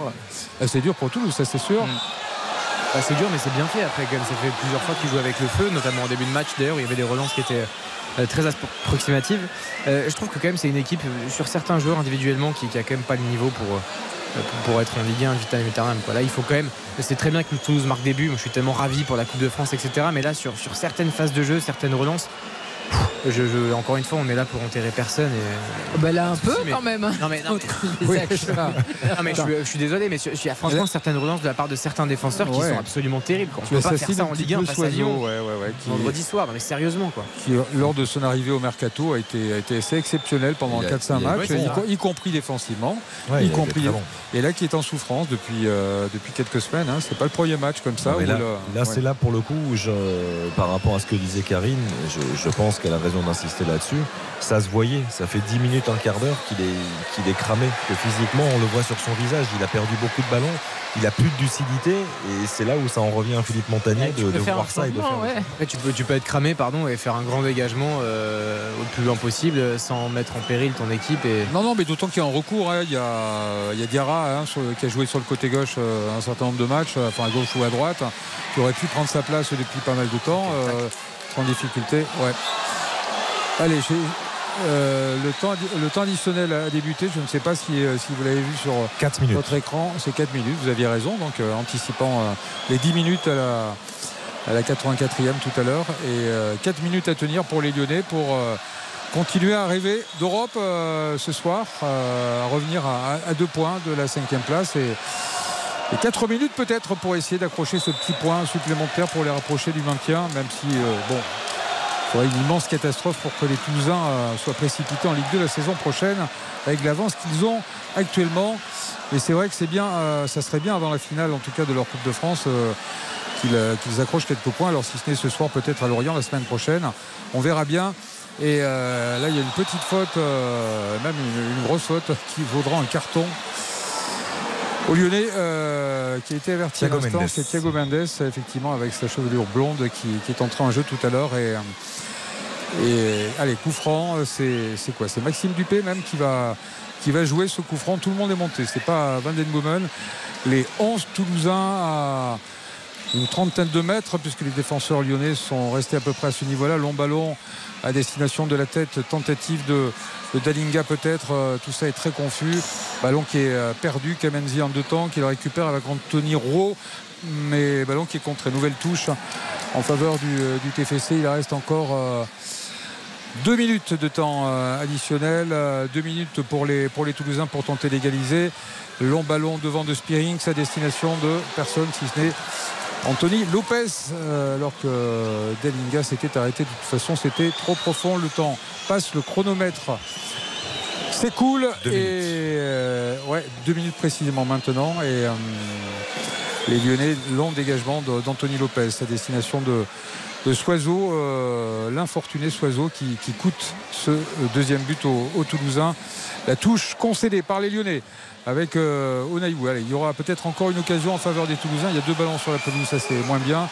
C'est Laurent Blanc qui avait euh, remis le second ballon sur la pelouse. C'est pour ça que le public proteste un petit peu. Et euh, la touche a été effectuée pour euh, Dalinga, le gros pressing lyonnais. Il a beaucoup de mal à s'en sortir. Il faudrait vraiment un coup du sort dans cette défense lyonnaise pour que Toulouse arrive à, à marquer peut-être ce second but, peut-être aller avec Onaïwu euh, sur le côté gauche qui ne pourra pas déborder, qui revient sur lui-même. Personne ne vient l'aider, il n'arrivera pas à s'en sortir. Euh, il est obligé de reculer, d'aller trouver Sierro. Sierro à destination de Anthony Rowe pour euh, Kamanzi qui va peut-être centrer l'enfilement de devant. C'est pour Dalinga.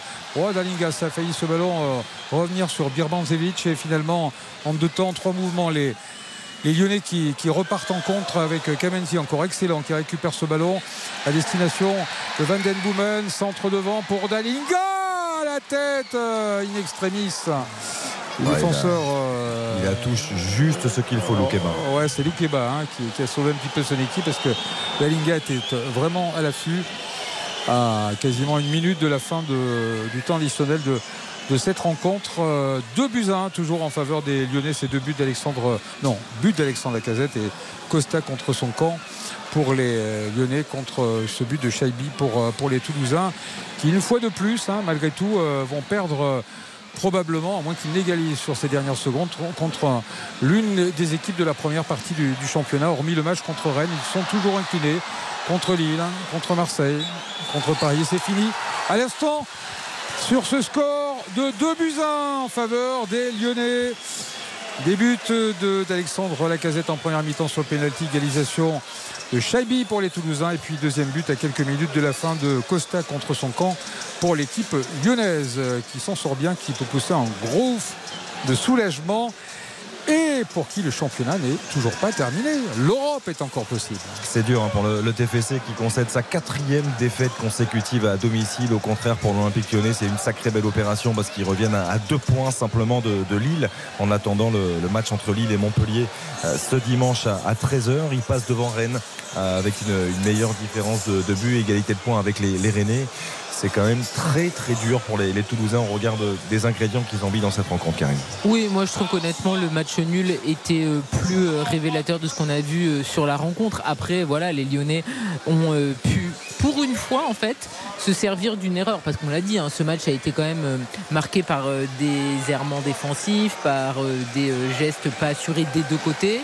Et euh, jusqu'à présent, que ce soit Toulouse ou Lyon, ils n'avaient pas pu en profiter. Et puis finalement, c'est euh, le cas à la 88e minute avec euh, ce mauvais euh, dégagement de Soiseau et l'interception de, Cherki.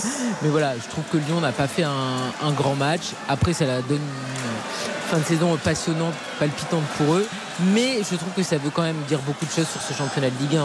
Lyon a été quand même globalement très insuffisant tout au long de la saison. Ils sont encore en lice pour être européens. Ben, je trouve pas que ce soit de bon augure pour. euh, Ouais, et ils vont, ils vont tenter de saluer leurs supporters. Et sur la centaine de supporters, ils sont pas très nombreux. Il y en a que, allez, 7 ou 8 qui vont vraiment se sont avancés au premier rang pour les applaudir, même si d'autres applaudissent aussi derrière. Mais bon, c'est pas le grand amour encore. Hein. Et pourquoi ils se déplacent en fait Bah, je Non sais mais c'est compliqué, tu vois, c'est un long déplacement, tu fais des efforts et tu fais la grève des encouragements. J'ai du mal à suivre. Allez, Bon, il- là, ils applaudissent un petit peu, malgré Il, tout. Allez. il nous reste 7 minutes.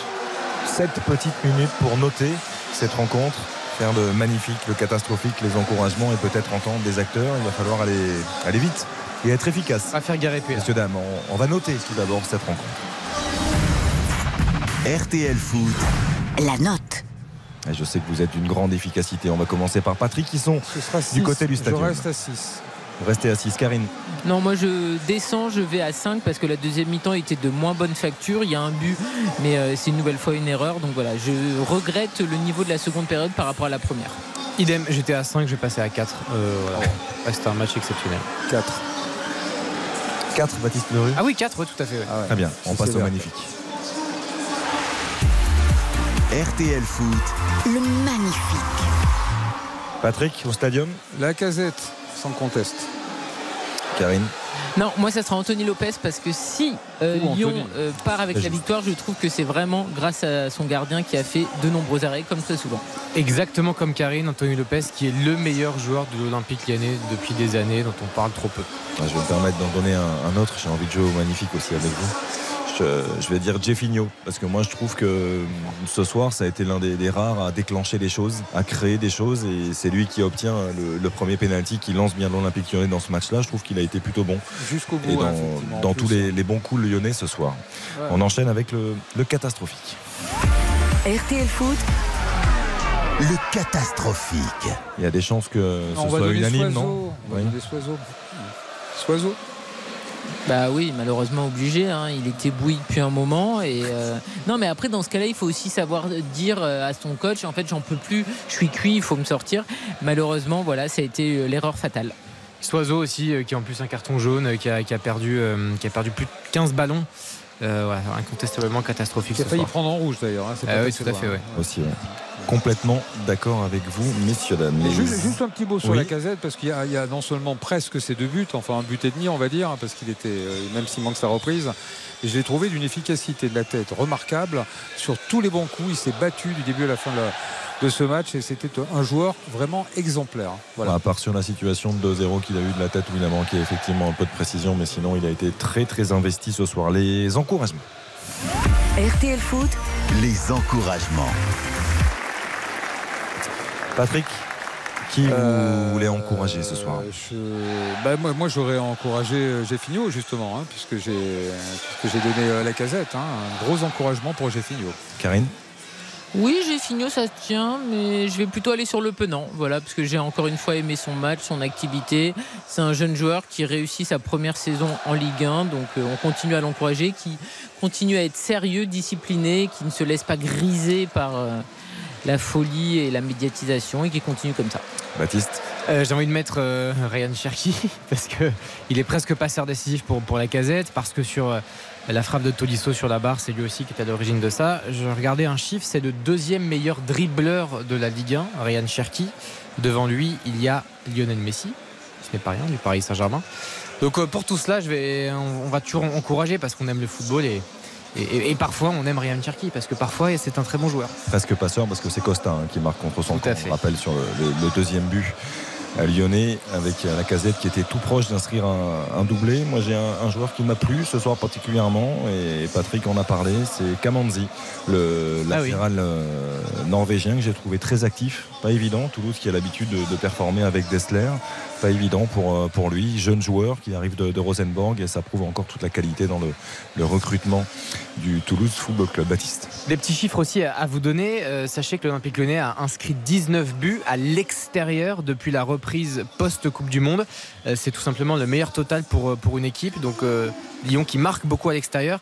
On en a parlé. euh, trois matchs en Ligue 1 qui sont gagnés. Meilleure série depuis janvier-février 2021. C'est fou. Et puis euh, également avec ce but de la casette, je ne vous l'ai pas dit à la mi-temps, mais c'est que les joueurs formés à l'Olympique Lyonnais, c'est 41 des 44 derniers buts de Lyon. Donc euh, même si euh, il y a du déchet dans la formation lyonnaise, il y a aussi beaucoup de réussite et ils peuvent se targuer aujourd'hui d'avoir une équipe euh, effectivement avec beaucoup de joueurs formés au club et puis qui sont décisifs euh, pour Lyon. Ça sera un trophée en fin de saison. Pour, Oui. euh, Je voulais juste il faut que tu lui envoies. Est-ce que vous voulez l'entendre, l'écouter, le capitaine Avec, avec grand plaisir. Alexandre Lacazette, on l'écoute au micro de, de nos confrères de Prime Vidéo. Ça fait beaucoup de bien, on est content. Je pense qu'on avait moins de se mettre à l'abri plus tôt. On a eu les occasions, moi-même. On s'est mis en danger bêtement, c'est un peu l'image de notre saison, mais là, pour une fois, on a réussi à gagner. On enchaîne euh, trois victoires. C'est bien, pardon. Et euh, bah ouais, ça fait du bien. L'objectif, oui, il est là, mais il faut qu'on prenne match après match, qu'on arrête de faire des, des plans, qu'on reste sérieux et qu'on prenne match après match. On verra à la fin de saison où, où on est, mais à force d'à chaque fois lancer des objectifs, on les rate tous. Donc ce serait bien qu'on qu'on reste euh, humble et serein, qu'on gagne match après match et qu'on arrête de- d'avoir des plans sur le futur. Et si, et si l'Olympique lyonnais nous sortait une série maintenant, même si son Non. capitaine ne semble pas vraiment dit y croire. hein. Pas de plan. Mais il a raison en vrai. Parce que depuis le début, on fait des plans sur la comète avec lui, enfin certains en tout cas, et ça n'a été que déception. Donc là, il veut plus s'emballer. La casette, il est au rendez-vous, il est à nouveau à Lyon, il fait une grande saison, mais ça sert à rien de supputer. Comme a dit Laurent Blanc la semaine dernière, on a juste gagné un match. Bon là, on a juste gagné trois matchs dessus. On, on le rappelle parce que vous l'avez rappelé tout à l'heure, euh, Baptiste, à, à juste titre. C'est la première fois cette saison que Lyon signe trois victoires consécutives en, en Ligue 1. La première fois depuis un enchaînement janvier-février 2022, où à l'époque il y avait eu également trois victoires consécutives. Donc est-ce qu'ils vont pouvoir euh, réussir à accroître encore cette, euh, cette série? Ce sera un véritable choc. Vous l'avez rappelé, Baptiste. Lyon-Marseille, effectivement, avec euh, des Marseillais qui sont un peu en méforme, qui sont très bons à l'extérieur, mais qui sont un petit peu en méforme. Et j'ajouterais effectivement que la casette a vraiment raison. Capitaine, formidable ce soir sur le terrain, et puis au micro également après le match. Reste à vous remercier. Merci à Patrick Hisson qui a été parfait du côté du stadium. Grand merci, Patrick. À vous, soupe à la grimace à Toulouse, avec en plus la blessure de Shaibi, hein, ça c'est Ouais, important. Effectivement. Merci à Baptiste Durieux. Merci Xavier, grand plaisir. Excellent, rayonnant, rayonnante comme Karine Galli. Un grand merci à, à vous. N'oubliez Merci. pas, on se retrouve demain dès 20h avec toute l'équipe pour le, le choc, le sommet de cette 31e journée entre le Paris Saint-Germain et le Racing Club de Lens. Belle soirée à tous.